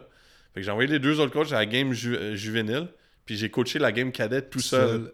Wow. Fait que ça, c'était quand même assez spectaculaire. Contre comment- Cité des Jeunes, qui est la grosse équipe. C'est comment, c'est comment coacher une game seul? C'est c'est intense. First, j'étais Yo, brûlé à la fin. Je comprends pas comment Ouais, Puis tu sais, honnêtement, il faut... Peu importe le niveau, là. Je comprends pas. Ben, puis tu sais, il devait me regarder l'autre bord, il disait, il était fou, tu sais, comme, c'est comme t'es tout seul, là. il faut que tu fasses lever ça d'une façon ou d'une Ben, autre. c'est ça, puis- là. Fait que tu sais, je sautais partout, je criais comme un malade, puis je suis pas quelqu'un qui crie beaucoup tant que ça non plus, là, mais Ouais, là, tu sais, t'avais pas le choix, là, j'étais hype, là, puis... Mais, My lord. puis ça, c'est vraiment cool, là, puis c'est un beau... euh, c'est une belle journée complète, là, si tu veux. Et fait que là, il y a ça qui arrive qui est quand même particulier, qui est spécial. Puis là, on arrive contre Cité des Jeunes qui, probablement... On arrive, on est genre 21 joueurs, là. Puis eux, ils sortent euh, au travers d'une banderole, puis ils sont 45 joueurs, puis tu sais, c'est la grosse équipe dans la ligue. Euh, puis on les bat. Ah. On les a L'équipe battus. avait à Patnado. L'équipe à Patnando, on les a battus cette journée-là. Oh my god. Puis euh, 21 joueurs. À la fin de la game, puis c'était pas pour les remercier, c'était déjà prévu comme ça, mais ça a comme vraiment fait une journée spéciale pour ces kids-là. Euh, je leur annonçais que le lendemain, ils jouaient au halftime de la game des Carabins. Oh shit. Fait que là, les, ces là. Kids-là, ils étaient comme au Ah! paradis. Là. Exact. Fait que puis, bah, puis je dis le, le samedi d'après, là, puis c'était peut-être la semaine d'après, là, mais en tout cas, peu importe, je leur annonce ça. Fait que là, c'était, c'était la folie, c'était Ah nice. oui. Puis cette année-là, on s'est trouvé que. On s'est trouvé qu'à. qu'à perdre juste une seule game, qui était la deuxième game contre Pat Nadeau, Hmm. et qui nous avait sacré une volée dans la saison. Là, je pense qu'il était fâché. Puis on les a rejoints en finale, puis on les a battus en finale. Insane. Ouais, c'est Ouais. que c'était quand même. euh, pour ça, ça a fait quand même une année vraiment spéciale. là. Non, c'est ça. Puis tu sais, tu gagnes à n'importe quel niveau, dans n'importe quelle division, tu gagnes, puis c'est- c'est nice. Là. Exact. Ça, ouais. il n'y a aucun doute là-dessus. Personne ne, me couvre- personne ne peut me prouver le contraire. Ah ouais, c'est ça. Fait que ça, ça a été ma, ma première année d'expérience euh, là-bas, puis ma, ma première année comme head coach. là. Fait que une, euh, une saison à trois équipes, combien de temps t'as fait ça? Ah, c'est la seule année que je l'ai faite. Ben, en fait, qu'est-ce qui est arrivé? L'année d'après... L'année d'après, j'ai coaché juvénile, puis j'avais trouvé un autre coach pour euh, le cadet. Puis j'ai fait une troisième année là-bas. Euh, puis là, notre juvénile... euh, là, on avait monté en Division 2. Là, on jouait contre Dalbevio, puis ces équipes-là, ça avait été un peu plus rough. Je pense qu'on avait gagné juste deux games dans l'année. Mm. Puis l'année d'après, là, euh, le cadet, ça a bien été. On a été dans. On avait joué dans une Ligue Division 2 aussi. Puis c'était correct. On gagnait pas tant que ça, mais on a gagné une coupe de game. Puis avant la saison, j'avais été obligé de fermer mon juvénile parce qu'au pratique, on était 12, 13. Puis moi, Ah j'avais ouais. dit au directeur là-bas. euh, moi, ça m'intéresse pas de coacher des équipes qui on est 12-13 au pratique. Ouais. Tu sais, J'avais menacé les gars une couple de fois qu'on était pour euh, juste pas jouer si- s'ils venaient pas au pratique, tout ça. Puis finalement, le directeur était pas content de ça, mais moi, j'ai dit, c'est c'est pas vrai, je me lance là-dedans. Fait que là, j'avais coaché au cadet cette année-là. Puis là, je- j'étais à Montmorency. C'était la transition de la, de la troisième année que j'étais à Édouard-Montpetit. Dans le fond, j'étais rendu à Montmorency. Ah non, c'est pas vrai. La deuxième année que j'étais à j'étais j'ai- j'étais rendu au cégep Montmorency comme coordonnateur défensif. Puis au carabin. J'étais plus au Carabin. Et dans le fond, quand Polo il est parti des Carabins pour aller à Momo, Il Yannick Clément et moi, on est allés avec lui euh, euh, À Montmorency. à Montmorency. Exact. Fait que là, j'étais à Montmorency. Et puis ma T'as fait le troisième seul année. niveau que t'avais pas encore fait. Ouais, c'est ça, exact. C'est ça? Ouais. Ouais, c'est ça. Mais sauf que là, genre, je coordonnais. Puis c'est là que je te parlais, tu sais, comme. Là, ça te permet d'expérimenter un peu ce que tu as vu pendant deux ans à l'université. Tu sais, essayer de l'appliquer à un autre niveau. Hmm. Euh, puis là, c'est ça. tu sais. Puis là, c'était loin, Laval. là, J'habitais sur la rive sud, travaillais à Montréal. Fait que Montmorency, ça n'a pas fait longtemps. Euh, puis là, je me rapprochais de chez moi. J'avais Marc Loranger qui s'en allait euh, chez les Lynx comme entraîneur-chef. Euh, puis il m'avait demandé de devenir son coordonnateur défensif. Fait que là, je me rapprochais vraiment beaucoup de la maison. Ouais. Euh, puis je travaillais encore. Ma première année au Lynx, c'était ma dernière année à Édouard Montpetit. Dans le fond, l'année qu'on a, de- que je parlais qu'on avait fermé le, le programme juvénile. Euh, puis. Fait que là, j'étais d'ici euh, au Lynx. J'avais déjà un coach cadet head coach. Ça fait que j'étais pas head coach, mais je m'impliquais dans le programme là-bas. Puis je roulais comme tout ce qui était concentration foot là-bas. Fait que c'est ça. Les Lynx, c'était en quelle division? On était en division 1 au début. C'est Ça, ça, c'était hein? en 2013. Ok. On a été là jusqu'en 2015. Ok. Ok, ouais, je, je, je le, je le replace. Une gorgée de ton spritz. Puis... Ben, ah non, ben, bon, mais c'est euh, ça, c'est pas un spritz. pas le spritz. C'est plus un spritz. C'est li- une limonade à l'amaretto, un mielé sour des spiritueux Iberville qu'on salue. Mais vu qu'il ne m'en reste plus, je vais en prendre un œuf comme ça. Je vais faire exprès de l'ouvrir dans le micro pour que tout le monde entende comment ça s'ouvre, comme si ça goûtait le bonheur. Prendre une grosse gorgée comme ceci. Ah. Être satisfait, puis te laisser poser ta question. Euh, non, c'est ça. Fait que t'arrives, t'arrives au niveau que t'as. C'est ça, que, que t'as pas. euh, que t'avais pas encore coaché, c'est-à-dire le cégep avec Momo, puis après ça, t'es allé à, à Edouard. J'allais dire c'est, c'est comment, puis j'essaie de la formuler euh, autrement, mais c'est comment coacher à ce niveau-là euh, que, t'as, que t'avais pas encore fait? Tu ça reste que c'est des. Ben là, tu sais, t'arrives au collégial, euh, c'est sûr a, tu parais dans le réseau collégial, il y a des gros coachs. Mhm. Fait que t'affrontes des coachs de qualité. En plus, euh, en division 1. Euh, puis tu sais, honnêtement, je coach en division 2, puis il y a plein de très bons coachs aussi. Là. Et puis euh, en division 3, d'en avoir aussi, je connais pas, là, mais c'est sûr qu'il y a plein de bons coachs en division 3 aussi. Euh, puis tu sais, honnêtement, si tu regardes la, la qualité du coaching au il y a plein de ces gars-là qui pourraient coacher à l'université. Mhm. Ouais. c'est- après ça, C'est- c'est c'est tout le temps. First, il n'y a pas beaucoup de jobs à l'université. euh, Il y a quoi, six universités euh, au Québec? Euh, puis t'as des gars comme Jeff Jonka qui, qui est allé coacher en Ontario pour avoir sa Mhm. shot. euh, Puis Mhm. c'est un, un des meilleurs coachs collégials. là. Mhm. Euh, fait que c'est ça. c'est- Fait que là, tu affrontes des bons coachs. Il faut que tu sois prêt. Il faut que tu mettes du temps. Puis là, c'est- on parle de. Tu parles de coacher juvénile. Tu parles de, mais là, il faut que tu mettes encore plus de temps. Puis. Fait que là, c'est ça. À ce moment-là, la première année, là, je faisais encore du foot à temps plein. euh, C'était pas pire. Mais la, ma deuxième année que j'étais coordonnateur à Édouard Montpetit, là, j'étais retourné sur le marché du travail parce que j'étais parti d'Édouard Montpetit. Euh, Édouard Montpetit, l'école secondaire. Ouais, c'est ça. Fait que là, j'étais, je travaillais euh, comme représentant dans une compagnie.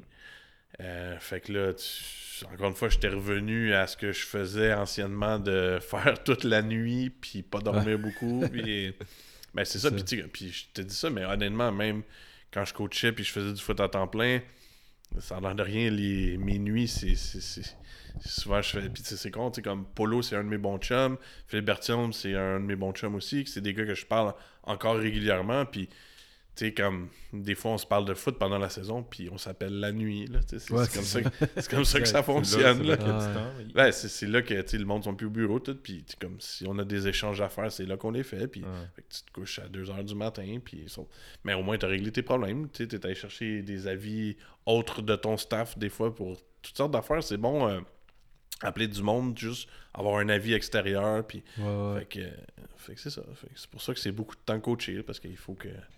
Exact. Dans, dans tout ton parcours, clairement, tu, tu, tu t'es dit rapidement que tu voulais faire ça de ta vie. Mhm. Est-ce que à ce moment-là, quand tu retournes à, j'allais dire une vraie job, là, comme si c'était, mais une job pas foot, Est-ce qu'il y a un moment que tu doutes, que tu te dis, non, à un moment donné, euh, pas, pas c'est assez, mais peut-être le foot, euh, j'ai pas je n'ai assez donné, mais tu sais, est-ce que je vais euh, avoir ce que je veux? Est-ce que je vais. Tu comprends un peu que je veux dire? Ouais, je comprends très bien. Mais honnêtement, euh, non. Non? c'est. Puis, tu sais, puis à un moment donné, ça, c'est- pas facile à la maison non plus. Trois enfants qui Ça, grandissent. ça, je voulais pas aller là, mais. c'est Non, ça. mais sais, comme. Honnêtement, puis, mais tu sais, c'était clair, moi, que c'était ça que je faisais de ma vie, puis que c'était. ça- Tu sais, c'est ma passion. Honnêtement, je fais pas de foot, je suis pas heureux, là. Il y a eu des petits, petits, petits moments où j'ai pas fait de foot, puis ça me prend ça pour être heureux. Fait que, Mm. rendu là, c'est pas une question d'argent, c'est pas une question. Je- j'étais représentant, j'aurais pu faire bien plus d'argent que je fais à faire du foot, là. Mais sauf que, tu sais, moi, je rentre jamais travailler, là. Tu sais, à un moment donné, là. tu sais, Ouais, tu sais, exact. Il y a du monde en pandémie, ils étaient contents d'être chez eux, là, mais moi, j'étais pas content. Là, tu sais, comme je travaillais plus, puis tu j'ai une blonde qui est super, euh, tu sais, j'ai des enfants qui sont super, mais c'est comme à un moment donné, là, c'est. It's your me time. Tu, tu fais tes choses, t'aimes ça faire du foot, c'est ta passion, puis ça fait que ça vaut la peine, tu sais, comme de t'investir, de mettre du temps, puis c'est pas une question d'argent, comme je te dis, après ça, l'argent, tu peux en faire d'autres façons, mais moi, ça m'est jamais traversé l'esprit de dire, puis j'aime encore ça comme, comme avant, là, comme, je peux pas te dire, c'est sûr qu'il y a des petites choses des fois que, je commence à être un plus vieux coach, là, ça fait 20 ans que je coach, que, c'est- un peu plus dur de se motiver, mais il y en a pas tant que ça, honnêtement. Ouais, la plupart des choses que je fais, j'aime encore vraiment beaucoup ça. Puis ouais. j'essaie de me réinventer. Puis tu sais, comme. Il y en a en masse à faire encore. J'ai encore. Je suis pas rendu là, tu sais. Puis c'est ça la beauté de la chose. Puis je pense qu'au foot, ça change tellement aussi que je pense que je serai jamais rendu, là, tu sais, honnêtement. là. Je saute un peu là, dans le temps, là. On reviendra, mais est-ce qu'il y a des trucs que c'est clair que tu veux accomplir avant de. que tu t'es dit? Ben, tu sais, la ben, à part professionnel, là, que, tu sais, comme... Honnêtement, on m'appellerait, j'écouterais, là, Mhm. mais que je... Tu sais, comme, c'est pas là que je veux aller, là. C'est, c'est un autre monde, c'est... Puis, tu sais, c'est aussi banal que je suis pas super bon en anglais, là. Ça- Ouais. c'est déjà, ça complique un peu la chose. Mais on m'appellerait, j'écouterais, mais c'est pas, c'est pas mon objectif, le pro, tu sais. c'est- Mais c'est sûr que coordonner au niveau universitaire, ça serait mon but. Mhm. Mais j'ai pas de j'ai pas de deadline. Là. Non, c'est ça, pas- c'est ça, Ouais, j'allais c'est dire. ça. ouais. Honnêtement, ça sera dans 5 ans, dans 10 ans, c'est pas, c'est pas si grave. Puis, sais, honnêtement, avant 2016, je suis pas un gars qui voulait devenir un head coach. Moi, j'étais un DC, puis ce qui me branchait, c'était les XNOs, plus que les affaires de culture, de ci, de ça. Puis honnêtement, avec le temps, je commence à aimer ça plus. Puis, comme, c'est peut-être de quoi un jour je pourrais aspirer à être head coach, mais je suis pas rendu là, puis c'est sûr que je veux coordonner au niveau universitaire avant d'être head coach au niveau Mm. universitaire. Puis comme je te dis, si je suis jamais head coach au niveau universitaire, je serais pas déçu de ça. Mm. Euh, mais j'aimerais coacher à temps plein au niveau, au niveau universitaire, ça c'est certain. Mais encore là, ça presse pas. Puis c'est la même chose. Quand tu es pressé, je pense que c'est là souvent que tu te plantes. tu. Euh, tu brûles des étapes. Ouais. Puis tu brûles les étapes, mais c'est aussi, tu faut pas trop que tu forces les choses, parce que c'est là Ouais, que des fois le monde sont déçus, que, tu comme. Puis, puis tu sais, c'est drôle, on parle de ça, mais j'ai, j'ai, eu, j'ai coaché à McGill aussi un hiver en 2016. C'est quand même une drôle d'anecdote. J'ai coaché tout l'hiver à McGill. Après la saison 2015, au mois de janvier, je dirais, j'avais rencontré Ronnie Lair. Euh, puis il m'avait engagé comme coach des linebackers à McGill. Puis, euh, puis à ce moment-là, je, je vais voir Marc Loranger. J'y annonce, j'ai dit Marc, euh, je, je vais m'en aller. J'ai goût d'aller coacher au prochain niveau. Là. Euh, fait que j'ai une belle opportunité pour aller coacher le linebacker à McGill, blablabla. Marc il me dit Ok, mais moi, c'est parce que je, je- je suis sur le point d'accepter la job de DC Ouais, à Bishops. J'aimerais ça que tu deviennes le prochain head coach. Oh, ok. Fait que là, je rappelle Ron, j'y explique ça. Fait que là, finalement, il me dit Ok, moi, ça ne me dérange pas. On va laisser ça stand-by. Euh, ça m'intéresse de faire affaire avec toi encore. Ça fait que je vais. On va attendre voir qu'est-ce qui arrive avec Marc. Euh, fait que là, on s'était entendu. Si jamais Marc, ça marchait pas à Bishops, euh, je m'en allais à McGill. Puis sinon, ben, je devenais nouveau head coach. Ben, entre-temps, Marc voulait pousser pour moi être head coach. J'ai fait ce qu'il y avait à faire au cégep, euh, comme les entrevues puis tout ça du cégep pour devenir head coach. M'ont choisi à ce moment-là. Marc il a accepté la job à Bishop. Fait que là, je suis devenu head coach. Mais j'ai quand même fait tout l'hiver tout le printemps à McGill. Hmm. Puis après ça, j'ai. Fait que t'as pratiqué ton anglais. Ouais, c'est ça, exactement. Ben, c'est là que je te dis que c'est pas si facile de coacher en anglais que ça a l'air. Non, c'est ça, Ouais, exact. c'est le monde qui dit que. Non, mais ça se fait, là, tu sais, puis honnêtement, il y en avait qui étaient là, qui étaient pires que moi en, en anglais, là, mais tu sais, c'est comme, tu veux bien faire les choses, puis tu sais, là, tu coaches quand même encore des kids à l'université, aller coacher pro, Ouais. c'est un autre game, tu sais. Ouais, ouais. J'ai- J'en j'en doute pas. Mais, Vas-y, Pierre. Tu dis que ton. ton euh, pas ton but, mais un de tes, euh, un de tes objectifs, c'est coordonner universitaire. Euh, là, en ce moment, t'es es head coach, puis. Tu sais, c'est. C'est pas un secret pour personne, tu le sais. C'est deux jobs complètement différents. Qu'est-ce qui t'a surpris quand, quand tu es devenu head coach au. Tu l'avais été cadet, là, mais quand tu es devenu head coach au cégep, ce cette job-là, là, on dirait que à force de parler à du monde, on dirait que tu peux jamais vraiment être prêt à être head coach. Ben, en fait, c'est, tu tu penses être coach, hein, tu gères des games de foot, là. Ben, tu sais, gérer des games de foot, là, c'est 1% de ta job, là. C'est ça. Tu t'en as, tu au day-to-day, là, tu gères toutes sortes d'autres choses que le foot, là. Tu sais, des first, ta porte, elle doit être ouverte pour les, ouverte pour les joueurs. Tu puis ça, c'est la partie importante, là. Puis j'ai été dans des places que les portes sont pas ouvertes, puis honnêtement, ces places-là, ils ont pas de succès souvent, là, parce que ces jeunes-là, ils ont besoin de toi, là. Ils ont besoin de sentir que la porte de ton bureau est ouverte, puis honnêtement, c'est la partie la plus importante de la job, là. Mm. Plus que les XNOs, plus que n'importe quoi d'autre. Fait que t'as cette partie-là qui prend beaucoup de temps, ça a l'air de rien, là, mais quand t'as 70 gars dans ton équipe, là, ça en fait du monde à gérer, ça en fait du monde qui t'écrive sur ton téléphone. Euh, tu puis ça, c'est de la folie des fois, là, je me le fais dire, puis mais en même temps, moi, je veux que ça soit comme ça. Moi, mon téléphone est ouvert, si j'ai reçu un texte à 2h du matin, ça se peut qu'il me réveille, puis je réponds, là. Sais, Puis moi, je veux être là pour les kids, tu sais. Puis comme je te dis, c'est peut-être de la folie, là, mais je trouve ça important, pour vrai. Puis ça, c'est ma façon de faire les choses. Puis c'est un petit peu ce que j'ai vu, que j'ai vécu quand je jouais au collégial. Moi, j'ai joué pour Marc Santerre, puis c'est reconnu, c'était un gars comme ça, là, proche de ses joueurs, puis que euh, la porte était ouverte, puis tout ça. Honnêtement, c'est une partie des succès qu'il y a eu au Vieux-Montréal, ça part de là quand même. Puis là, il faut que tu saches faire la coupure. Je suis pas super bon à faire ça, honnêtement.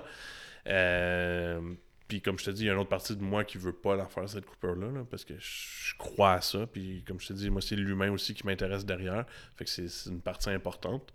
Là, après ça, tu ajoutes les, le vidéo que tu as à faire, euh, les, les XNOs, euh, après ça, les Tu meetings. faisais-tu un poste de commentateur en même temps? Ouais. Ok. Mais à part les euh, 2018-2019, Ok. euh, j'avais un gars qui s'impliquait beaucoup dans l'équipe, puis que là, tu sais, comme, m'avait le goût de coordonner, puis, tu sais, à un moment donné, on donne pas beaucoup d'argent à ces gars-là, il faut que tu leur donnes autre chose. Fait qu'à ce moment-là, j'ai donné ça, mais ce gars-là est devenu mon responsable des sports. Fait que là, j'ai repris la défensive. Euh, fait que, fait que c'est ça. Mais C'est qui ce gars-là? Pour... Maxime. Fait que, euh, fait que c'est ça. Fait que c'est, des façons de faire. C'est des...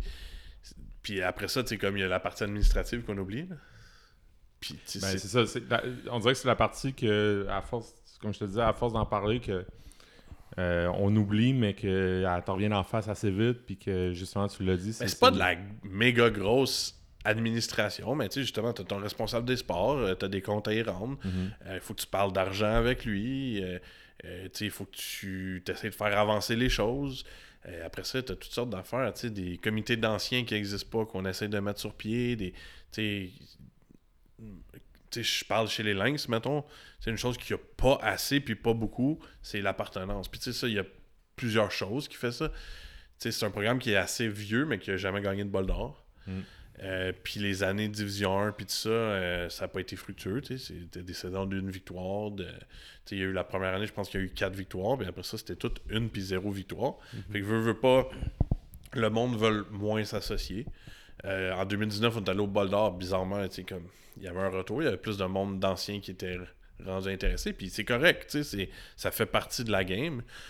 Puis pour ramener ces gars-là, la victoire, c'est important, mais il y a d'autres choses aussi. Puis il faut que tu crées faut que tu crées ça. Puis ça, c'est beaucoup de travail. Ça a l'air de rien, là, mais ramener du monde comme ça dans le giron de l'équipe, euh, faire avancer les choses, euh, changer des choses, autant au niveau de la musculation, au niveau des façons de faire, du cégep, mais du foot, euh, c'est beaucoup de temps. Ça a l'air de rien, là, mais l'hiver, je fais pas mal moins d'heures, mais je fais plus que mon 40 heures par semaine, même l'hiver.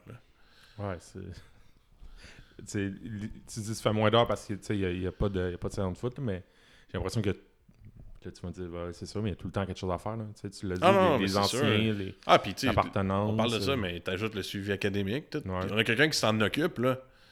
Ben moi, il faut que je mette mon nez dedans pareil. Là. Tu sais, Ouais. Comme à chaque semaine, ma semaine commence, mais je prends les notes des gars, je les regarde. Après, y a-tu des problèmes d'assentéisme? Y a-tu, tu sais, comme. Il faut vraiment, tu sais, c'est beaucoup de petites choses que tu penses pas quand tu regardes ça de l'extérieur. Tu te dis, ah, c'est sur le terrain de foot, mais le terrain de foot, c'est une minime partie. Là. Hmm. Puis ça fait que tu sais, tu fais du 40-50 heures par semaine l'hiver, puis du 70-80 pendant la saison. Là. Ça fait que ça fait des bonnes semaines. T'as une question? Non, vas-y. Euh, là, t'es head coach, puis euh, au niveau cégep, là, t'as dit que ça fait comme 20 ans que tu Ouais, coaches? ça, ouais, je pense que c'est. Ça aurait j'ai fait la calculé l'autre jour, 20e. Je pense, C'est ça, ben, je pense que c'est ma 20e cette année. là. Puis là, tu sais, je suppose que tu coaches avec des, des, des plus jeunes coachs que toi et Ouais, je commence à être vieux. ben, c'est ça, puis là tu commences à coacher probablement avec des coachs que peut-être ils commencent à coacher. Tu sais, ils, Ouais, sont dans- je- ils sont au début de leur parcours de coach. euh, comment, tu sais, qu'est-ce que tu dis à ces jeunes-là? Euh, Qu'est-ce que tu remarques chez ces jeunes-là? Que- quel truc tu leur donnes? Qu'est-ce que tu remarques chez... Là, je pose plein de questions, mais tu sais, c'est- quoi ton regard envers les jeunes coachs quand tu es rendu à 20 ans de, de coaching? Mais tu sais, honnêtement, c'est tout le temps. Ben, je suis quand même chanceux, honnêtement, là, le, le staff que j'ai présentement, ça fait déjà. Tu sais, j'ai des coachs qui sont avec moi depuis que je suis arrivé, j'étais même pas être coach, là. Tu sais, j'en ai deux, trois. Euh, Puis les autres, c'est des gars que, qui sont arrivés quand je suis devenu head coach. Euh, Puis les deux, trois jeunes coachs que j'ai, c'est des gars que j'ai coachés au Lynx. Fait que ça, ce côté-là, ça rend ça quand même plus facile là, parce que c'est des gars qui ont été coachés par nous.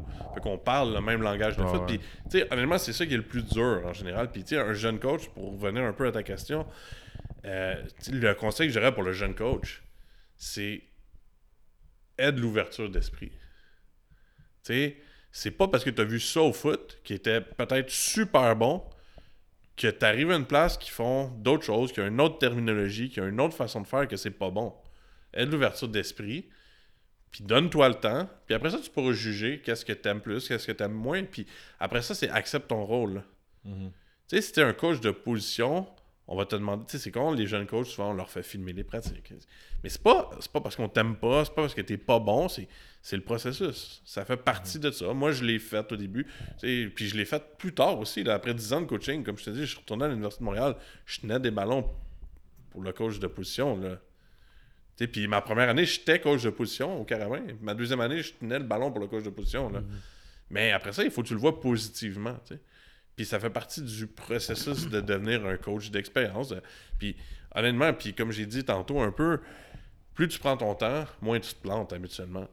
Attends, puis à un moment donné, ça se peut que pour plein de raisons, où ce que t'es, ben ça avance plus parce que les opportunités, tu sais, ça c'est une autre chose. Puis c'est la même chose, je le dis à mes joueurs, mais je le dis à mes coachs. tu sais.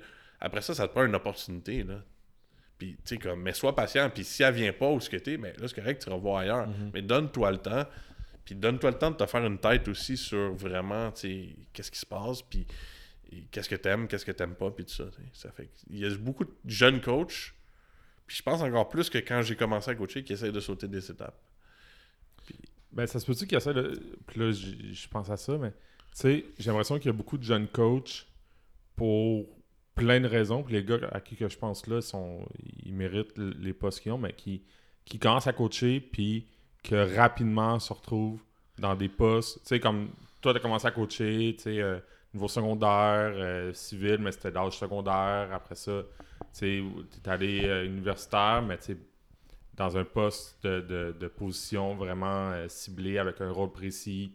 Mais tu sais, il y a des jeunes coachs qui, pas qui sortent des étapes, parce que comme je te dis, je pense que ces gars-là à qui je pense, ils, méritent ces postes-là, mais qui rapidement se retrouvent dans des positions dans- au niveau universitaire, au niveau collégial, des positions des fois de, de, puis que ça, ça crée des euh, peut-être des précédents pour d'autres gars qui sont comme, ben, si eux autres l'ont fait, moi je suis capable de le faire aussi.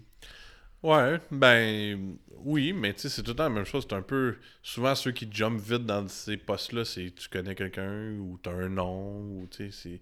Puis souvent, ces gars-là restent pas longtemps. tu sais. Hmm. C'est- c'est c'est ça aussi, là. Puis des fois, oui, mais des fois, non. Là. Fait que, puis c'est pas parce que tu as joué pro que tu es nécessairement le meilleur coach. tu sais. Ça, euh, Non, mais, ça, je le. je- mais le monde, c'est pas comme ça qu'ils perçoivent ça pareil. tu sais. Mais toi, t'es content d'avoir fait. d'avoir fait les niveaux, d'avoir pris pas ton temps, mais tu sais, justement, d'avoir suivi un. Ben, regarde, ça un fait 20 ans que je qui- coach. J'en ai peut-être fait une 14-15 comme coach à faire du foot, Mhm. comme à temps plein, là, à faire d'autres choses aussi, mais être vraiment dans un milieu de foot à temps plein.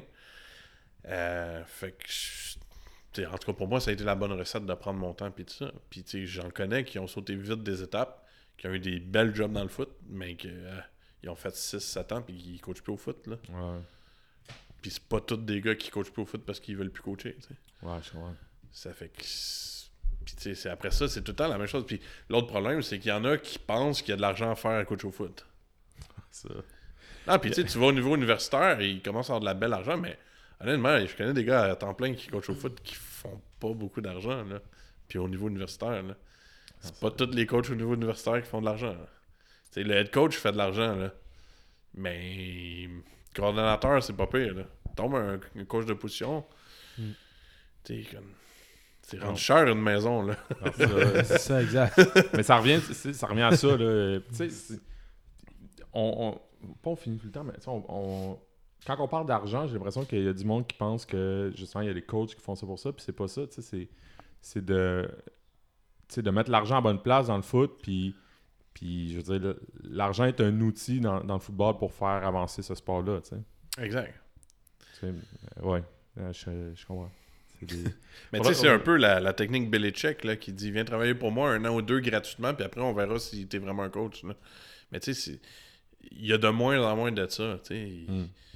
Des- moi, j'ai rencontré des gars qui voulaient coacher pour moi, puis Ah, t'es-tu prêt à t'impliquer? Ah, ouais, pas de problème. mais combien tu me donnes? Euh, Ben, je sais pas, j'ai 1000$, 1500$. Ah, ok. Euh, on s'en reparle, puis jamais t'entends- tu entends parler, là, sais, comme. Ok, mais. Il y en a qui font même pas 1500$ par année pour coacher. Non, euh, Puis, Il faudrait qu'on fasse des épisodes spéciaux argent. C'est ça, exact. vrai. Parce que c'est. Ben, c'est ça. c'est- Je comprends exactement. Ben moi, quand j'ai commencé à coacher, tu sais, c'était pas pour l'argent. Honnêtement, euh, quand je coachais à Curie au début, puis je voyageais, ça me coûtait plus cher de gaz que ce que je recevais. fait que je dis, j'ai jamais fait ça pour l'argent. tu sais. C'est- Ouais. Et là là. Mais on retient ça, spécial argent. Je prends que tu le pot? Ouais, euh, J'ai il oublié est de le là, sortir, euh, Oh, juste là, à gauche euh, de la Joconde. Fait peur, le pot. Fait que c'est le dernier quart, euh, pour pas qu'il y ait des silences. Le dernier quart, il y a un pot avec euh, plein de petites questions le fun. Euh, des questions qui n'ont pas nécessairement un lien avec le football, il y en a que oui. Euh, puis euh, c'est ça, il n'y a pas vraiment de mauvaise réponse. Et puis, euh, c'est ça, je te laisse piger une question. On est avec Nicolas Melsba, entraîneur-chef des Lynx. C'est le midi. Mais écoute, je fais pas la même erreur deux fois, pas souvent en tout cas. Meilleur play. Un jeu qui a marqué, qui t'a marqué. Un de tes jeux préférés. Oh. Euh, c'est une bonne question. Un meilleur C'est toutes des bonnes questions. Euh, ben, c'est sûr, le, le dernier jeu en 2019, de la demi Ben, c'était pas le dernier jeu, c'était. Ils ont fait une autre série après, mais en 2019, dans le fond, la- en demi-finale, on joue contre Valleyfield. Euh, Patrick Nadeau. Patrick Nadeau. Puis on s'est échangé comme le lead deux, trois fois dans les trois dernières minutes. Oh. Euh, Toujours intéressant, ça. Puis là, ils ont marqué, il restait 1 minute 7, si je me souviens bien. Et puis le, la série d'après, on a embarqué, puis on a remarqué sur une passe à comme 41 secondes de la fin, Oh my qui a fait que ça a fait 34-30 à ce moment-là. Ouais, ouais, ouais. Euh, puis, euh, ça. Fait que ça, c'est quand même un gros jeu, là. euh, c'est qui, puis qui- c'est pour l'histoire des Lynx, si on veut. C'était la deuxième fois seulement que les Lynx allaient au d'or. Malheureusement, on a perdu la semaine d'après. ouais. C'est bon. C'est ton dernier jeu, c'est il est arrivé relativement récemment dans le sens que c'est. Ouais, c'est ça. Puis là, c'est- derniers matchs. que- C'est ça, j'essaie de penser. C'est sûr qu'il y en a eu d'autres, là, mais ça, ça n'était un qui me. Il est récent, ça fait que je l'ai encore en tête. Là. Euh, ben, puis sinon, j'en ai parlé un petit peu de- tantôt, un autre vraiment gros jeu. Là. Euh, c'est euh, en 2004, avec les Loups, euh, contre Saint-Jean-Eudes, le quart de finale. Hmm. Dernier jeu du match, il reste deux secondes au tableau. On n'a pas un groupe. Ben, quelqu'un qui a une patte, là. Mais on a un field goal de 41 verges à faire dans la neige pour gagner le match. Puis il l'a passé à deux secondes. Puis ça a fait qu'on a gagné. Fait que ça, c'est- My God. ça, c'est un autre. euh, Puis, honnêtement, ça, c'est probablement. tu sais, On parlait de turnaround en 2004-2005, mais c'est probablement le jeu turnaround là, qui a Non, fait Saint-Jean, qui était quand même un plus gros programme que nous. Puis ça, que, ça nous a permis de les éliminer un vendredi soir chez eux. Malade. Fait que je sais pas si vous avez déjà joué un vendredi soir à Saint-Jean-Eudes. là. Oui. Ouais, grosse. Ah oui, c'est vrai, dans le temps, il n'y avait pas le turf. Ouais, c'est ça. ouais, Mais nous autres, c'était dans la neige, là, avec la boîte en dessous, là, fait que Ah, c'était Ah, ouais. Le C'est vieux terrain. C'en est de ça, des. des... La boîte. Ouais. Notre-Dame, c'était un pas pire terrain de boîte. C'était un pas pire terrain de boîte. Confirmé. J'ai pas apprécié, mais c'est correct. C'est le fun. Ben, ok, je vous ai dit, franchement, Curé-Antoine Labelle, je pense que c'est Parc le- Roi du. Nord. On, parc- parle, on peut parler de 2006. Les vrais s'en souviennent. Le parc Roi du Nord avant le turf. Là. Ah, ça, Caca net. Ah non, mais c'était- je pense que c'était le pire. Pour vrai. Yo. Oh my lord. On peut, on peut donner Oh le prix, my euh. lord. C'était pas en forme. C'était pas en forme. C'était pas en forme. Puis, forme. je suis fini avec 2006 parce que je suis gosse, mais je, je- je me souviens de ce temps-là parce que j'étais souvent à terre pendant ce match-là. Non, mais c'est ça. Enfin, non, mais- Prochaine question. Prochaine. Quel a été le pire travail que vous ayez jamais eu? Tin, tin. Ben, honnêtement, euh, ah ouais, ça, c'est c'est clairement le pire que j'ai eu. J'ai- Dans le temps que je jouais au Vieux-Montréal, Ouais. euh, ben justement, l'année que j'avais eu mon garçon, puis que je travaillais, je travaillais la nuit, puis je travaillais la nuit au dépanneur, un couche-tard, euh, Saint-Denis, Maisonneuve, en, diagonale du métro Berry. C'est le pire, lui, en plus, il est tout le temps- Ah non, non, mais de nuit, là, je travaillais de nuit. Ouah, La yo, fin il de semaine. légendaire ce, ce À côté de Berry, là. Saint-Denis En Maisonneuve. dessous, là. là. Ouais, je travaillais euh, genre Oh. jeudi, vendredi, samedi, dimanche de nuit. Les meilleurs. Ah, c'était. C'était Oh, t'as vu tout. T'as tout vu, toi. c'était plus sûr. un doorman qu'un gars qui travaille dans un dépanneur. Oh, c'était. Oh oh non, c'était que pour vrai, ça, c'est vraiment la pire job que j'ai eu. Puis, ouais, c'est ça. Puis ça a fini en plus dans une histoire désastreuse que pour X raisons, euh, le propriétaire euh, m'a pas donné mes deux dernières payes. Il a fallu que j'aille. euh, Ah, c'était c'était l'enfer. C'était vraiment la pire job ever. Ouais, c'est- Oh my god. C'est tout un dépanneur. J'en ai vu des vertes et des pommures là. Il y a, mais Dieu Ouais. sait qu'il y a du monde funky dans ce coin-là. là. Saint-Denis Ouais. Le couche-tard là. Moi, les quelques fois que je suis allé là dans ma vie. Il- Ben, pour te donner un exemple, là-bas, tout ce qu'il y a dans le magasin, il y a un beeper, là, il y a une Ah. puce. ouais, c'est ça, exact. là. Puis ça sonnait à entre 10 et 15 fois par nuit. ouais, facile. Puis, Puis là, vu il faut que t'amènes le monde dans le backdoor, puis t'es. Là, on est loin ça. du foot, mais moi, moi je travaillais, j'ai travaillé au couche-tard en haut sur Saint-Denis, mais genre du lutte. Il y en avait Ok, un en juste haut, un peu plus haut, ouais. juste un peu plus haut. On entendait parler de ce couche-tard-là, on était Ouais. comme, Ah, ils se font doper à toutes les semaines. Mais il n'y a pas euh, d'hold-up parce qu'il y a trop de monde. Tu sais, ça, c'était Ben, pas le danger. Moi, j'entendais du monde, genre des petites madames qui arrivaient avec des, des couteaux en plastique, c'était genre, donne-moi la caisse, puis. Ouais, moi, j'ai pas vécu ça, là, mais honnêtement, mais c'était- pire parce que, comme ça, tu le fais, tu y donnes, mais là, là-bas, c'était. Tu sais, comme il volait à tonnes le monde, puis tu sais, c'était. Moi, j'ai déjà vidé un gars, genre 10 sandwichs sur lui, là, c'est comme. Ok, t'abuses, là? Ouais, Prends-en un au pire. Ouais, c'est ça, là. T'es t'es pas si fin, là. Mais non, ça, c'est ça, bon, c'est dans- vraiment la pire job Dans les pires jobs, on en a entendu des bonnes, mais celle-là, je, Ça, je confirme. Je relate. Je relate complètement. Yo, c'est le couche-tard, là, là. Ouais, je te dis, c'est. Man. On salue tous les gens de ce quartier-là qui côtoient ce couche-tard-là. Une règle que vous changeriez, ajouteriez ou enlèveriez au football? Euh, ben, c'est pas une règle. C'est une règle, mais je vais vous dire, puis vous me direz ce que vous en pensez. J'ai eu une bonne discussion l'année passée avec Gab Cousineau. Les ballons? Les ballons. Ouais, ouais, j'en ai entendu. Il- Puis euh, je trouve que c'est pas fou. Tu sais, lui, ouais. il parle de changer la grosseur des ballons dans toutes les catégories, puis que probablement, selon lui, ça améliorerait beaucoup le développement des corps arrière au Québec, Mhm. ben, puis peut-être au Canada. Euh, J'ai trouvé ça honnêtement vraiment intelligent, là, puis je trouvais que c'était c'était bien pensé. Puis, honnêtement, je, je sais pas à quel point ça pourrait avoir un impact, mais je suis convaincu que c'est vrai que probablement que. Puis même, je pense que cette année au juvénile, si je me trompe Ouais, pas, ils ont exact. changé le ballon pour un ballon Exact. un peu plus petit. 100%. Il est rendu des Nike. Là. C'est ça, exact. Notre, Mais tu euh, vois, mon mais, head coach mais ça s'est fait. Tu sais, nous, dans notre temps, le cadet, c'était le DF2000. Le Ah ouais, cadet. Cadet, c'était les. Je suis pas fou. Ouais. Ah ben, mais je pense que c'est encore ça. Non, c'est plus ça. Non? Ok. C'est ça. C'est des plus Ah oui, petits. toi, t'es au c'est des TDY. euh, Ok, mais des- je pensais que TDY c'était en bas de cadet. Non, c'est des- c'est vraiment des plus petits. Une affaire qu'on s'est rendu compte, en tout cas, on trouve, quand on en parlait entre coach, on a l'impression que les receveurs, c'est plus difficile d'attraper. Le ballon, il est plus petit, il est comme. fait que genre, il- Moi, d'après moi, le receveur va s'adapter beaucoup plus facilement que le carrière. là. je pense aussi. Mais ouais, fait mais, je, parce que je l'avais entendu, c'est pour ça que je t'ai, euh, j'ai dit les ballons avant que tu le dises, mais j'avais entendu Gabriel Cousineau en parler, puis moi aussi, je trouvais ça pas fou. Puis lui, il allait jusqu'au niveau universitaire, je me trompe pas. Là. Euh, Même. euh, ben, universitaire, il je pense qu'il laissait là. l'F2000. Je pense collégial, Mais je pense- peut-être. C'est ça, je pense que le niveau universitaire, c'est le dernier. c'est- C'était le premier niveau que Tu joues avec l'F2000. avec le vrai ballon. Là. Mais si je me trompe pas, aux États-Unis, le, le ballon NCAA n'est pas le même que NFL. là. Non, il est plus petit. C'est ça, exact. Fait, non, mais Ouais, honnêtement, je trouve que c'est vrai. Puis là, je sais pas si ça fait dans la question si Ben c'est oui, une règle, mais je pense que oui. là. Mais c'est une règle parce que c'est. Je veux dire, Ah avant ouais. chaque match, on donne un ballon aux arbitres, Ah ouais, puis check, puis.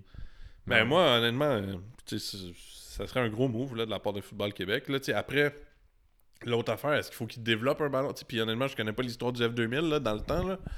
Euh, le F2000, d'après moi, c'est un ballon qui a été fait pour le football. euh, CFL, il joue pas avec un F2000. Il joue pense sur que du F2000? Ouais. Je pense que je pense que oui.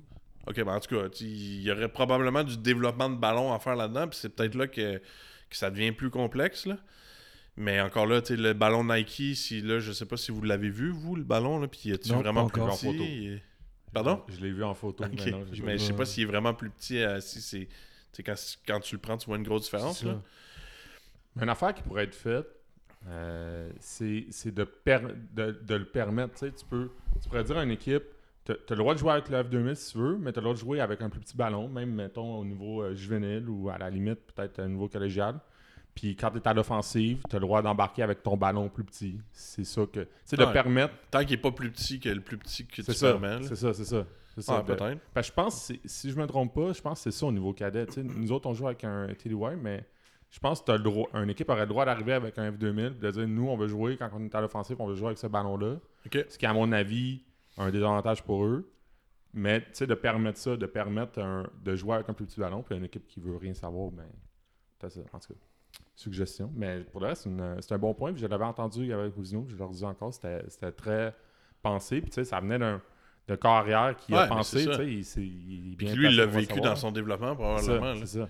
Puis C'est il me semble c'est ça qu'il m'avait dit. Lui, comme, quand il est arrivé collégial, le, le ballon, oui. il- c'était. Oui. Ben, tu, je- tu dis, il est arrivé collégial, fait qu'imagine un gars cadet, juvénile, Mhm. euh, il, il est gros le ballon, là, puis ils ont, ils ont pas la même main, certains. là. Ah non, c'est ça. Mais non, honnêtement, moi, j'ai, quand il m'a parlé de ça, j'ai trouvé ça génial. Là, là, après, il faut que, il faut que ça passe. euh, Les autres suivent. Ben, il Ouais. faut, faut que Football Québec embarque là-dedans puis Ouais. qu'il le permette. Puis là, je sais pas si- honnêtement, je sais même pas si ça passerait par Football Québec ou RSEQ. Là. Mais. euh, Ben, ben, Football Québec, sais, à tout le moins, si Football Québec a quand même un pouvoir dans le sens que si, mettons, dans ces tournois de, de Nike Ball et tout, ils il obligent les équipes ben, à jouer là. ça, mais au Nike Ball, c'est la balle Nike qui prennent. Ouais? Mhm. Ok. Bon, ben, tu vois. euh, Ben, c'est Makes commanditaire, ça tout le temps. Puis. euh, Mais avant, c'était euh, la Coupe Spalding, le Challenge Wilson. Ouais, c'est Spalding. Mais me Ah, c'est semble- ça, c'était les Spalding. Je pense que les ballons Spalding, c'était c'était eux. Là. Je pense que c'était pas la grosse affaire. là, Puis on était obligé de les prendre pour jouer. Ah ouais? Ouais. À quel point tu Ben, c'est le jamais- commanditaire. Hein, tu sais, ça fait Moi, je tenais pas un ballon pendant ces matchs-là, fait que j'ai aucune idée, mais ouais. Ouais, je suis pas- je suis pas mal sûr de ça. Mais ouais, bon, euh, bon point. Ça Fait aussi, que- euh, il va falloir euh, en parler à Gab pour qu'il vienne nous expliquer ça. On poursuit avec une autre question.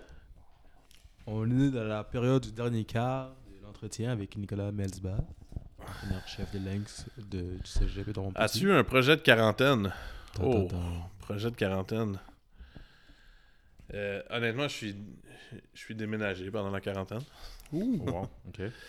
Euh, mais euh, sinon, là, côté plus foot, la quarantaine, honnêtement, ça a été vraiment bénéfique là, pour moi. J'ai- parlé à du monde comme jamais.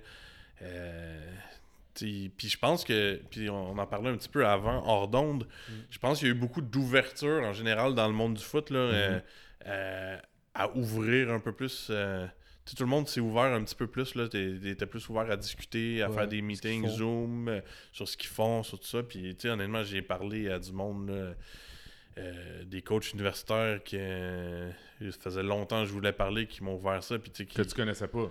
Sais, c'était pas le genre des Ben, que je connaissais un peu, mais que je m'étais jamais tant assis avec. Mais comment tu fais pour... Mettons un coach là, qui se demande, parce que nous autres, notre truc, ça a été de faire un podcast. Là. Comme ça, on a pu parler à bon, qu'on voulait pas mal. Mais mettons un coach là, qui... qui- Moi, je me demandais ça là, quand j'ai commencé à coacher. euh, Hey, si je veux parler à un tel, comment tu fais pour. euh, Tu l'appelles.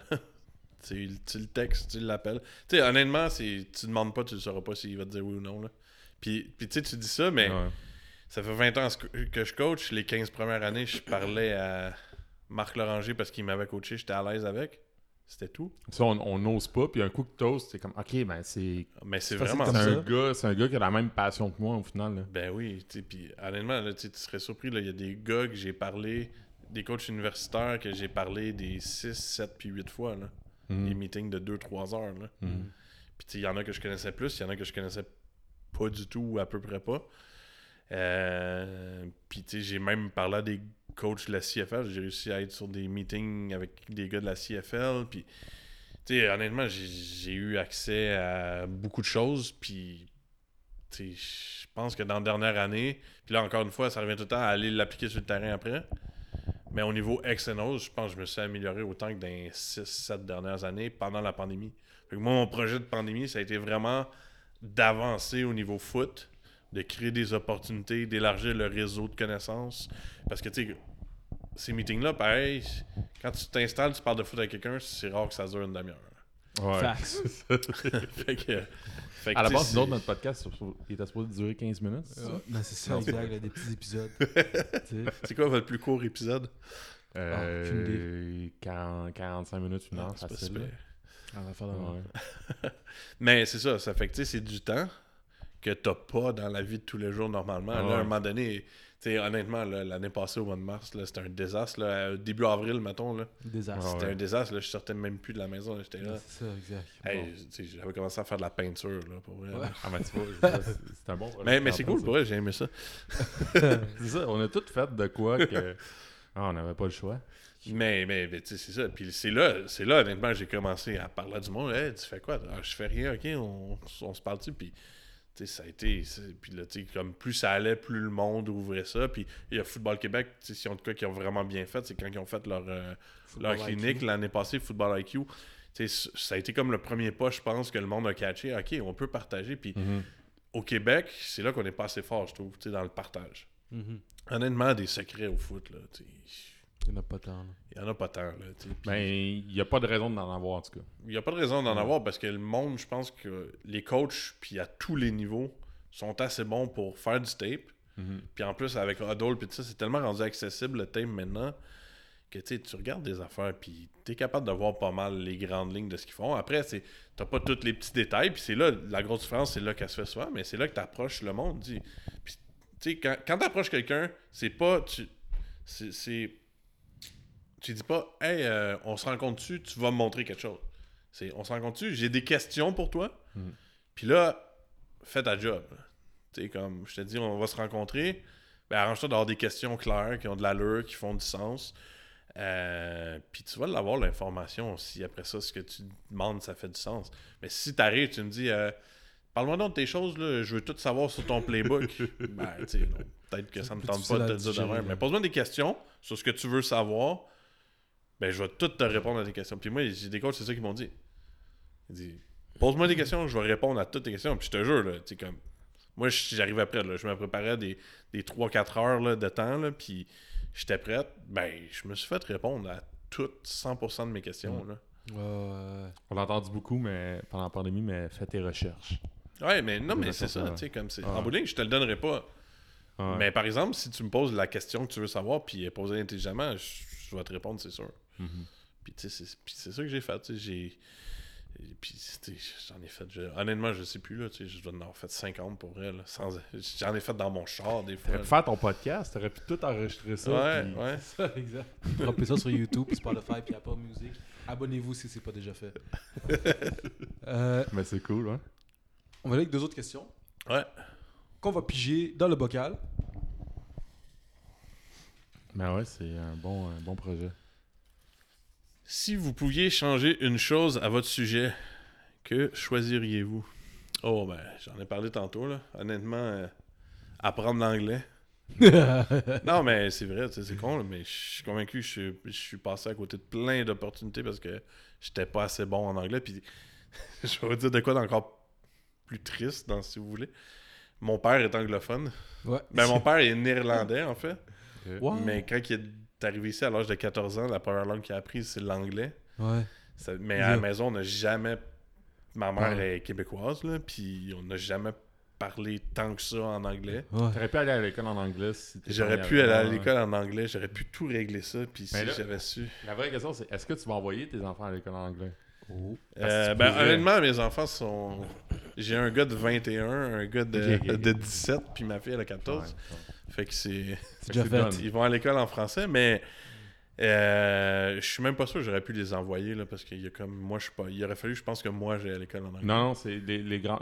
C'est deux Ah générations, ouais. Ah, bon. Mais là, en fait, là, je te l'apprends là. Je là, mais tes- les enfants de tes enfants pourront pas. Ok, bon. Fait que c'est dead. De toute façon, Ah je suis pas pressé, là. je suis encore jeune pour être c'est- grand-père. c'est- Exact. Mais Ouais. euh, non, mais c'est ça, ça fait que. euh, euh, c'est- c'est- S'il y a de quoi que je changerais, honnêtement, tu sais, ah, c'est au point que j'ai déjà pensé. Puis, tu sais, je suis capable de parler en anglais, là, honnêtement, là, tu sais, je suis correct, là.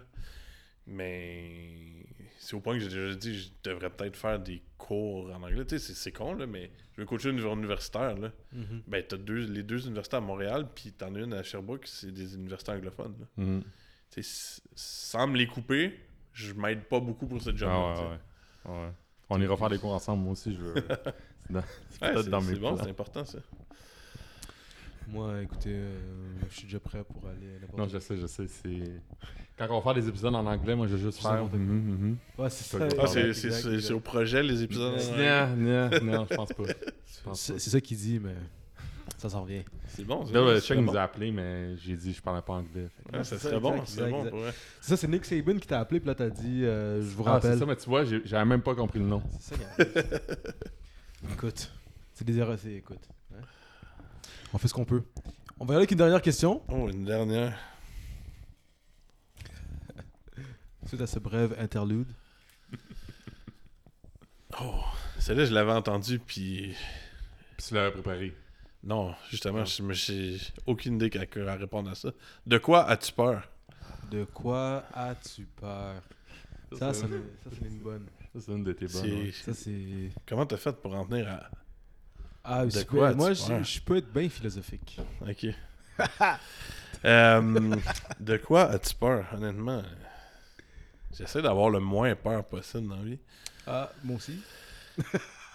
Honnêtement, là, de quoi as-tu peur? Ça se relierait pas vraiment au foot. Je te dirais euh, qu'il arrive de quoi à mes enfants, là, ça serait. Ouais. Puis, honnêtement, tu sais, c'est- si j'ai une inquiétude dans la vie, s'il y a de quoi qui, qui me stresse, je suis un gars vraiment calme, vraiment niveau d'anxiété bas, mais qui arrive de quoi à mes enfants, ça, ça me fait peur. Puis tu sais, comme tu regardes ça, là, tu lis les nouvelles, puis tout, il y a tellement de choses que tu pourrais dire, ok, mes enfants, ça pourrait leur arriver, là, puis, puis là, tu essaies d'avoir des discussions avec eux, puis, puis des fois, tu es, ah, euh, père... euh, Euh, le phénomène du père. Ouais, Ah c'est ouais, ça. whatever, ah dad. Ouais, c'est ça. Ah non, t'inquiète pas, ça m'arrivera pas. Mais ça, c'est c'est de quoi, honnêtement, là, si j'ai une peur dans la vie, c'est vraiment ça. Mais tu sais, comme, après ça, euh, des peurs, euh, c'est comme, vis ta vie, là, puis tu sais, comme, il, il arrivera ce qui arrivera. Puis honnêtement, si tu fais les bonnes choses, en- habituellement, ça suit, puis tout va bien autour, tu sais. Mhm. Est-ce que tu dirais que t'es un père poule? Comme on pourrait dire que quelqu'un est Euh, peut-être, peut-être. Ouais.